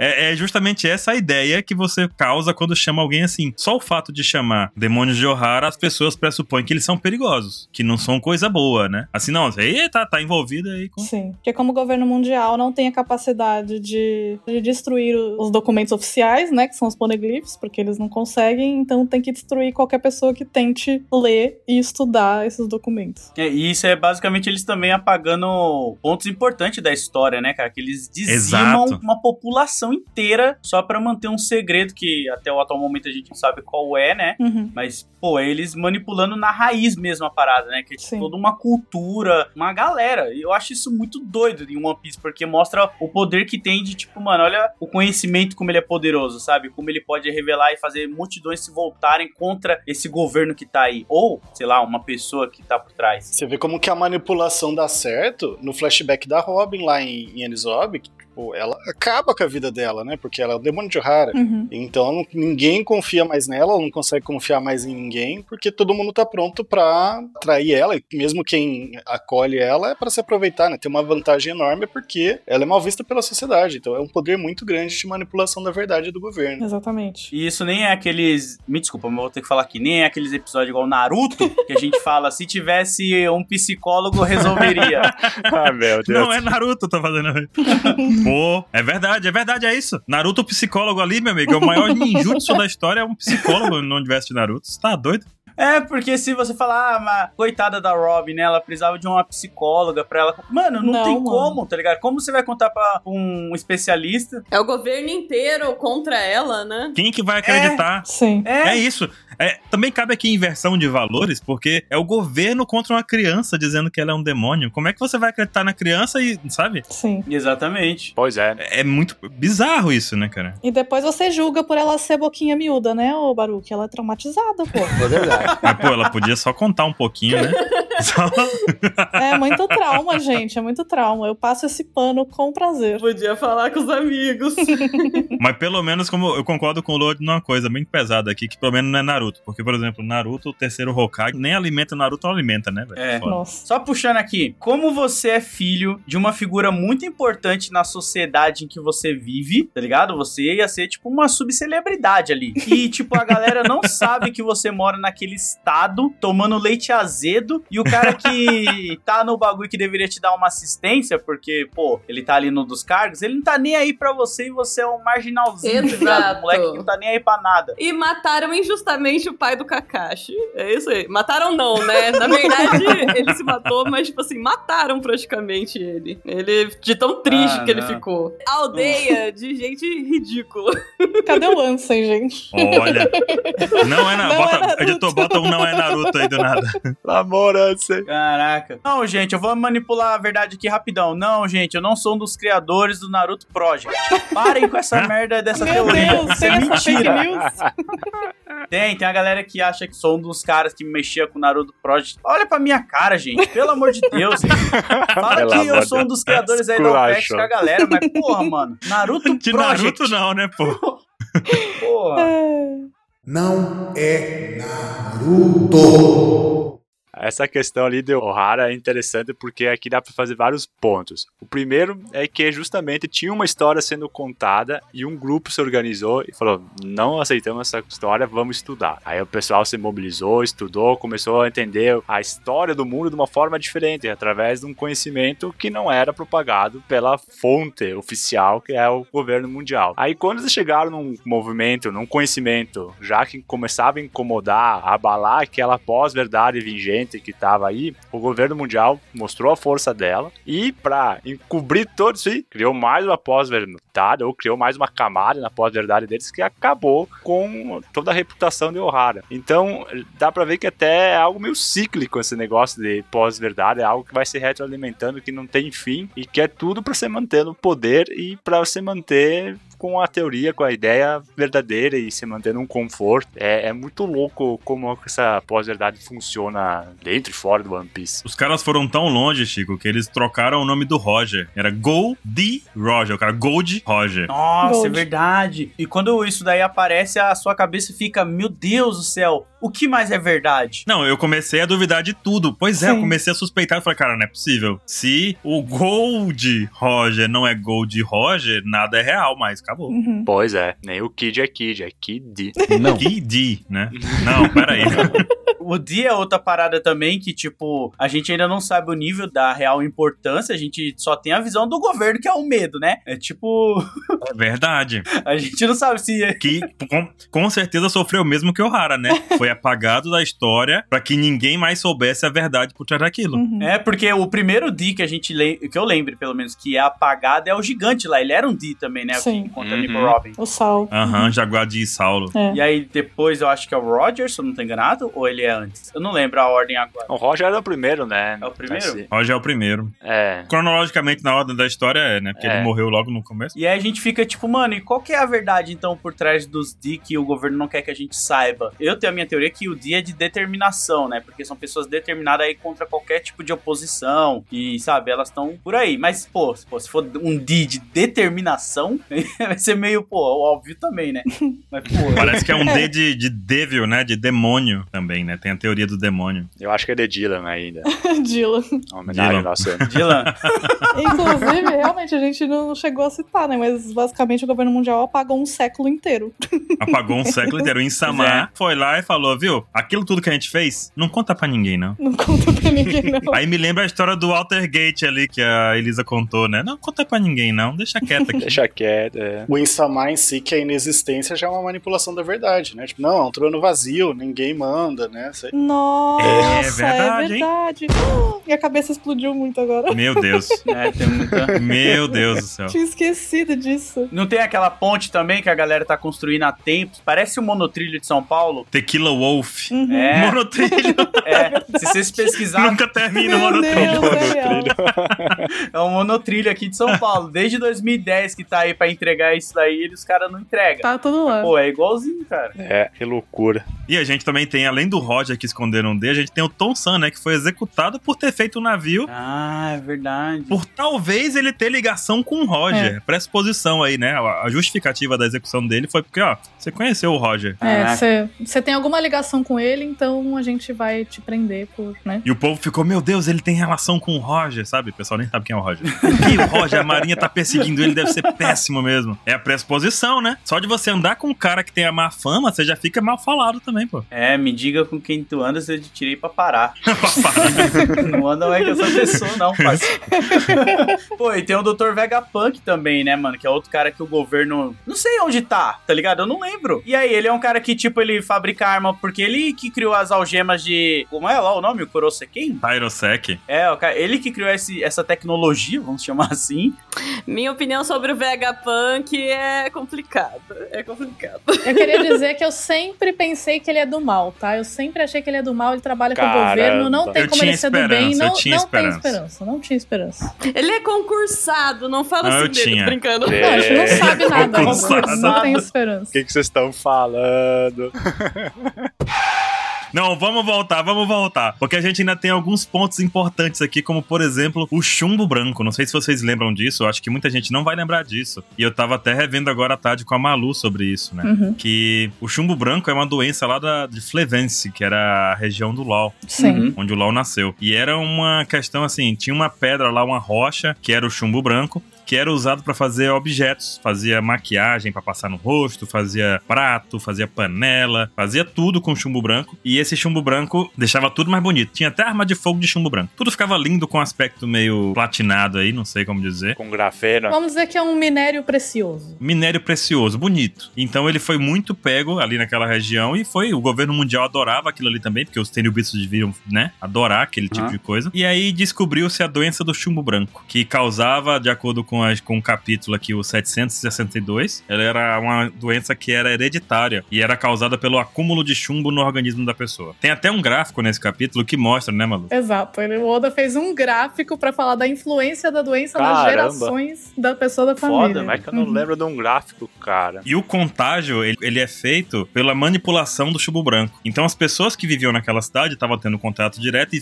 faziam esses objetos de chumbo branco. Então elas tinham esse contato. Só que aí no- o bando do Flamengo revela pra gente que, na verdade, o governo mundial já tinha feito um estudo sobre aquela região e sabia que o solo era completamente cheio de chumbo branco e sabia que aquilo ali era letal, mas não falou pra ninguém. Ah, caralho! Tão desgraçado. E aí a população continuou ali trabalhando pra tirar o minério, Minerando e etc, trabalhando chumbo e branco. ficando doente, passando a doença pra família. Os filhos que iam nascendo nessa parte hereditária ia tendo tempo de vida menor. No gráficozinho mostra, né? A primeira família que pegou tinha 70 anos de vida. A segunda geração só vivia até os 50 anos. E assim foi indo até o ponto da geração do Lau, em que as crianças, já crianças, já manifestavam os efeitos do chumbo branco. Morte antes dos Caraca. 10 anos. Tá escrito isso. Morte antes dos 10 sem filhos. Que loucura, cara. Sabe o que, que isso me lembrou? Tem uma parada que aconteceu lá nos Estados Unidos que vocês devem ter ouvido falar, que é o estudo da sífilis, na, ela não tratada em Tuskegee, fica ali em Alabama. Vocês vocês conhecem essa história? Não conheço. Uh-uh. Pô, aí tem um mano que conhece, ele pode me corrigir qualquer coisa se eu falar besteira aqui. que eu vou falar de cabeça, porque essa história ela saiu num. Ela saiu na série do, ca- do Soldado Invernal e o Falcão. E se eu não me engano, também tem num quadrinho que eu não vou lembrar qual é agora, mas tem também. Onde de 1932 até 1973, ou era 74, não lembro agora, pode ser até menos, pouco, gente, desculpa. Os Estados Unidos, eles iam por uma região que era Tuskegee, em Alabama, e tratavam de uma certa população, falando pra eles que estavam estudando e tratando da sífilis que eles estavam. População negra, especificamente. Isso, uma população negra, é importante cifrar isso. Caramba. Só que, na verdade, esse período inteiro, de 1932 até os anos 70, eles estavam mentindo, eles não estavam tratando, eles estavam, na verdade, injetando sífilis nessa galera e deixando pra ver como que funcionava a parada. Tipo, ah, quanto tempo de vida Deus. vai? Sério mesmo? Puta, será que isso daqui funciona e não sei o quê? Você pode achar os artigos, tem Puta filmes merda. Sobre isso, tem comentário. Cara, isso não é ficção, isso é real. Caralho, velho. Inacreditável. Inclusive, muitos avanços científicos se deram a partir desse tipo de prática, né? Não é na Alemanha nazista, não. Estados Unidos. Cara, que viagem da porra é essa? Paz mais livre do mundo. Demorou pro governo reconhecer e tudo mais. É, é- é bem tensa essa história. É, tanto é que a Caralho. indenização, se eu não me engano, chegou lá pra década de 90 pra uma galera dessa parada aí, porque ficou, tipo, sei lá, sete ou seis pessoas vivas só, tá ligado? Des, dessa região. Nossa, que horror.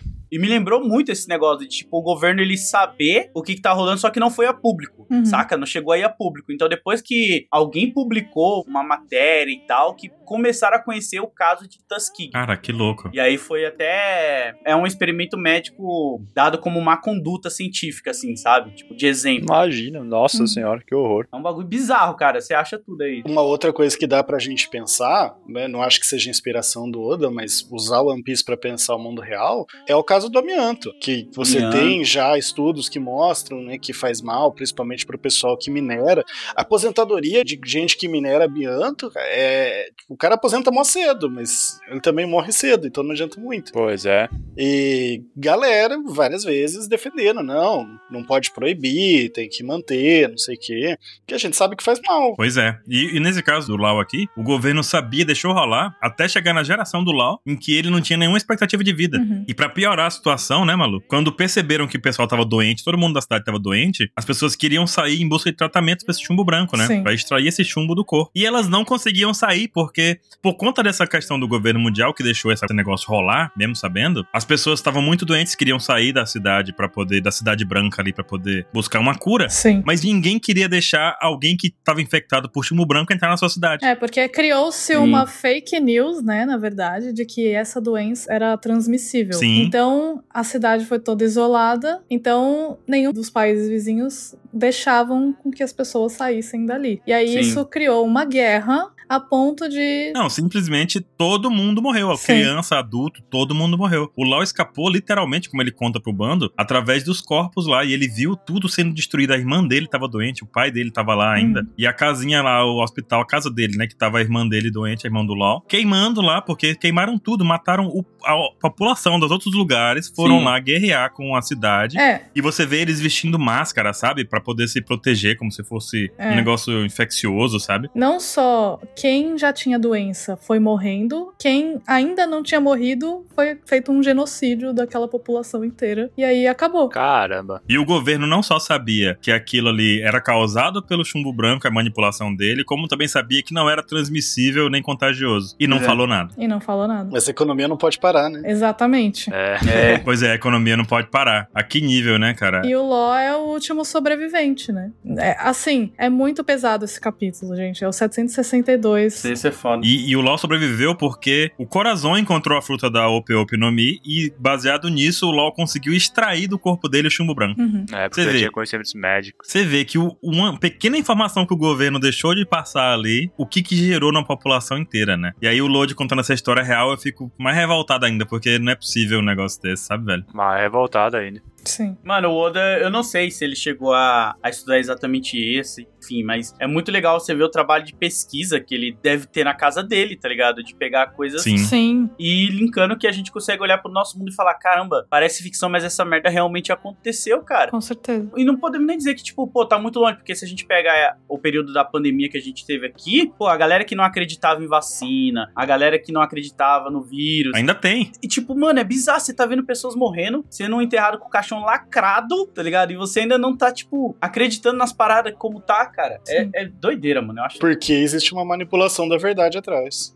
Uhum. Exatamente. Sim. E não é à toa que o Oda coloca esse tipo de coisa, né? Não é assim, ah, uma, vai, uma curiosidade. Ele quer fazer a gente pensar também. Também é importante a gente discutir todos esses elementos. Não é desinteressante discutir sobre isso, né? Então, sei lá, porque às vezes as pessoas não gostam e tudo, mas eu acho que o Oda é. também quer que a gente discute tudo isso, né? E entenda a mensagem que ele tá passando Exatamente. pra gente. Não tá aí à toa. Não tá à toa, exatamente. Esse tipo de coisa é pra gente passar, parar, pensar, discutir. Sim, Se a gente não leva essa discussão adiante, essas informações não chegam sim. Sim. pra maioria. Não é só uma simples obra de entretenimento. Aqui tem muita informa, Uhum. muita história. É aquela coisa, né? O Oda, ele busca referencial em tudo que ele fala. Então não seria estranho ele pegar fatos reais e transpor pro, pro universo de One Piece, né? ele claramente tem pesquisas da vida real pra colocar na obra. Isso é muito claro, assim, Pois é. sabe? E assim, você quer ler One Piece, assistir One Piece só por diversão? Beleza, pode, ninguém te impede, né? Sim. Mas isso tá na obra e pode ser usado pra discutir, e você vai discutir Sim. a obra, isso vai aparecer, não tem como. E quem gosta Sim. de discutir, deixa as pessoas discutirem. Se você não gosta,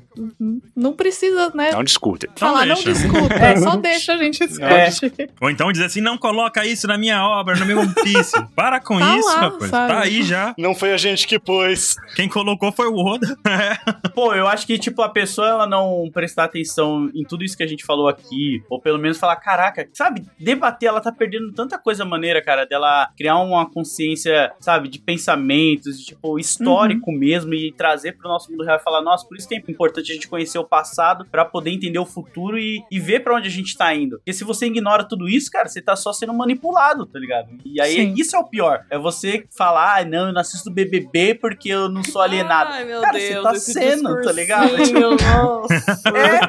É, é a galera que usa esse discurso e eu fico, cara, você achar que vai ler One Piece, porque, ai, o One Piece eu, eu gosto só das lutas e das cenas de ação. Cara, não, cara, tanta coisa por trás, você quer ver porrada, sei lá, vai ver o MMA. O que faz One Piece diferente não é a luta, não é a batalha, é justamente essa capacidade que o Oda tem de contar histórias do mundo real, Uhum. contar acontecimentos que interferem na nossa vida, junto com a história de um pirata que estica, né, velho? Sim. Exatamente. Muito Então- louco. O cara é gênio. Não é o básico, não estamos aqui no shonen clássico, não é Dragon Ball, que daqui a pouco o cara fica de louro aqui, não é Naruto. É.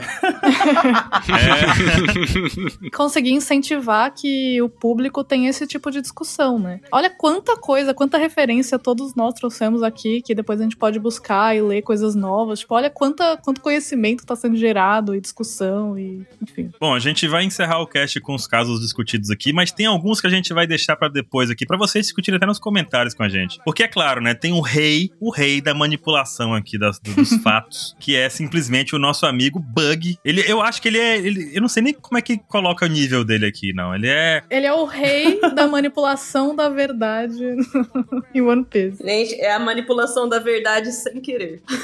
Sem querer. Ele é um laranja, ele seria um laranja? Seria, com certeza. Total. Ele tava lá, ele se aproveita da situação pra contar a sua história, né? Manipulação da verdade por acaso ou por sorte. Por azar também, né? Ele não consegue não manipular a verdade, nem que ele não queira. Exato. É, porque ele é diferente até do o Mr. Satan, né? O Mr. Satan manipulava a verdade também, quando fala que ele que matou o céu. É verdade, ele fingia lá. É, mas ali é diferente ainda, né, cara? Ele tira uma casquinha, ele se aproveita. É, Ele se aproveita, ele fica no poder. Desde que ele escapou do negócio, cara, ele não para de crescer, né? À toa que ele tá onde tá, né? E é uma habilidade também. Falar que ele, que, ah, ele é fraco. Não, cara, isso é uma habilidade. Jamais. Você acha que ele. Não, não, é incrível ele. A recompensa dele é completamente condizente com suas habilidades de batalha. É, tava no navio do Roger, né? Tava no navio do Roger, Chico. Exato. É. Cara, ele lutou lado a lado com o Crocodile do Flamingo lá na, na- no Marineford, pô. O cara é poderoso, cara. Ele que ajudou o Luffy a escapar. É o atual Yonkou. Esse é puro pressuposto subentendido. Exato. Esse é. Olha, vou contar uma realidade pra vocês. Lá na primeira saga que ele aparece, ele deu uma facada no bucho do Zoro, cara. Ele derrotou o Zoro ali. É verdade. Enfim, o cara é, é ninja. Bah, o cara que derrota o Zoro é foda. Não entendo. O Tom Santa em relação com o Roger, só porque fez o navio e é morto. O Bug vira Shichibukai e tá de boa. Ninguém conseguiu pegar Tá ele. de boa. Ele foi preso, ele escapou da prisão. É porque o Bug tá muito acima. Ele, as pessoas têm muito medo dele, entendeu? Então não dá pra mexer com Entendi. esse cara. É, mas quando ele foi preso, acho que ainda não sabiam da relação dele com o Roger, né? Isso é revelado em Marineford. Aham. Que ele tá discutindo com o Shanks e tudo mais. É, mas depois ele vira Shichibukai. Eita caramba, tem mais essa, né? Amigo dos Shanks. Amigo do Shanks. Rival do Shanks, cara. Rival. Nossa, Nossa, é o. Sasuke dos Shanks. Ah, não, aí você pegou pesado. Brilhante. Eu nem sei o que vocês estão Meu falando aí. Vamos finalizando o cast por aqui. Novamente, gostaria de pedir aqui, André, onde é que o pessoal te encontra? Como é que eles podem te achar pra saber mais do, do que tu faz, do que tu gosta, das tuas opiniões? Tô lá no, no Portal Deviante, no SciCast, né? Como eu disse, principalmente nos casts de política, de direito. Tem um cast sobre liberdade de expressão que dialoga bastante com esse daqui. Vou deixar linkado aqui. O Portal Deviante em geral, que além do, do SciCast, né, de, outro- de outros podcasts, o RP Guacha, que eu já participei, tem os textos que eu coordeno os textos, lá também escrevo alguns. Então tem bastante coisa lá pra quem gosta de, de divulgação científica de uma forma divertida. Cola lá. Não tenho rede social, então não adianta. Quer dizer, eu tenho, mas não adianta procurar porque eu não uso. Eita Muito lá. bom. e tu, Lodi? Lembrando aqui onde é que o pessoal te encontra. Pô, arroba Loadcomics no Twitter e Instagram, que são as redes que eu mais gosto de usar aí. E na Twitch também, fazendo live de segunda a sexta aí, a partir das três da tarde. E lá no Desce a Letra Show, de segunda, quarta e sexta com o Cauê, trocando ideias sobre as principais notícias da semana. E nas sexta-feiras com convidados. Pô, muito obrigado pelo convite. Eu amo o OPCast, mano. Vocês são foda, são foda. Ai, muito feliz de ter vocês aqui. Ah, valeu. Maravilha. Ó, vou deixar todos os links na descrição. Os links do SciCast, link dos casts aqui que o André citou, os links das histórias que o Lodi mandou aqui pra gente. Isso aí. Então, aproveita, se informa bastante, porque esse cast aqui tá recheado de leituras complementares, hein? E, gente, mandem muitos e-mails, mandem se vocês tiverem outras referências, outras histórias, etc. Mandem os e-mails pra gente que a gente vai ler, hein? É isso aí. Por favor. Tá Na nossa salinha do café, a gente tá esperando ansiosamente pelos e-mails. E mandem pra OPEX o que, que vocês querem que aconteça em One Piece, porque vocês sabem que é eles que escrevem. Não. É, É isso aí. também. Até mais. Beijo. Valeu, gente. Valeu, gente. Eu me encontro em Cascais junto com o Oda.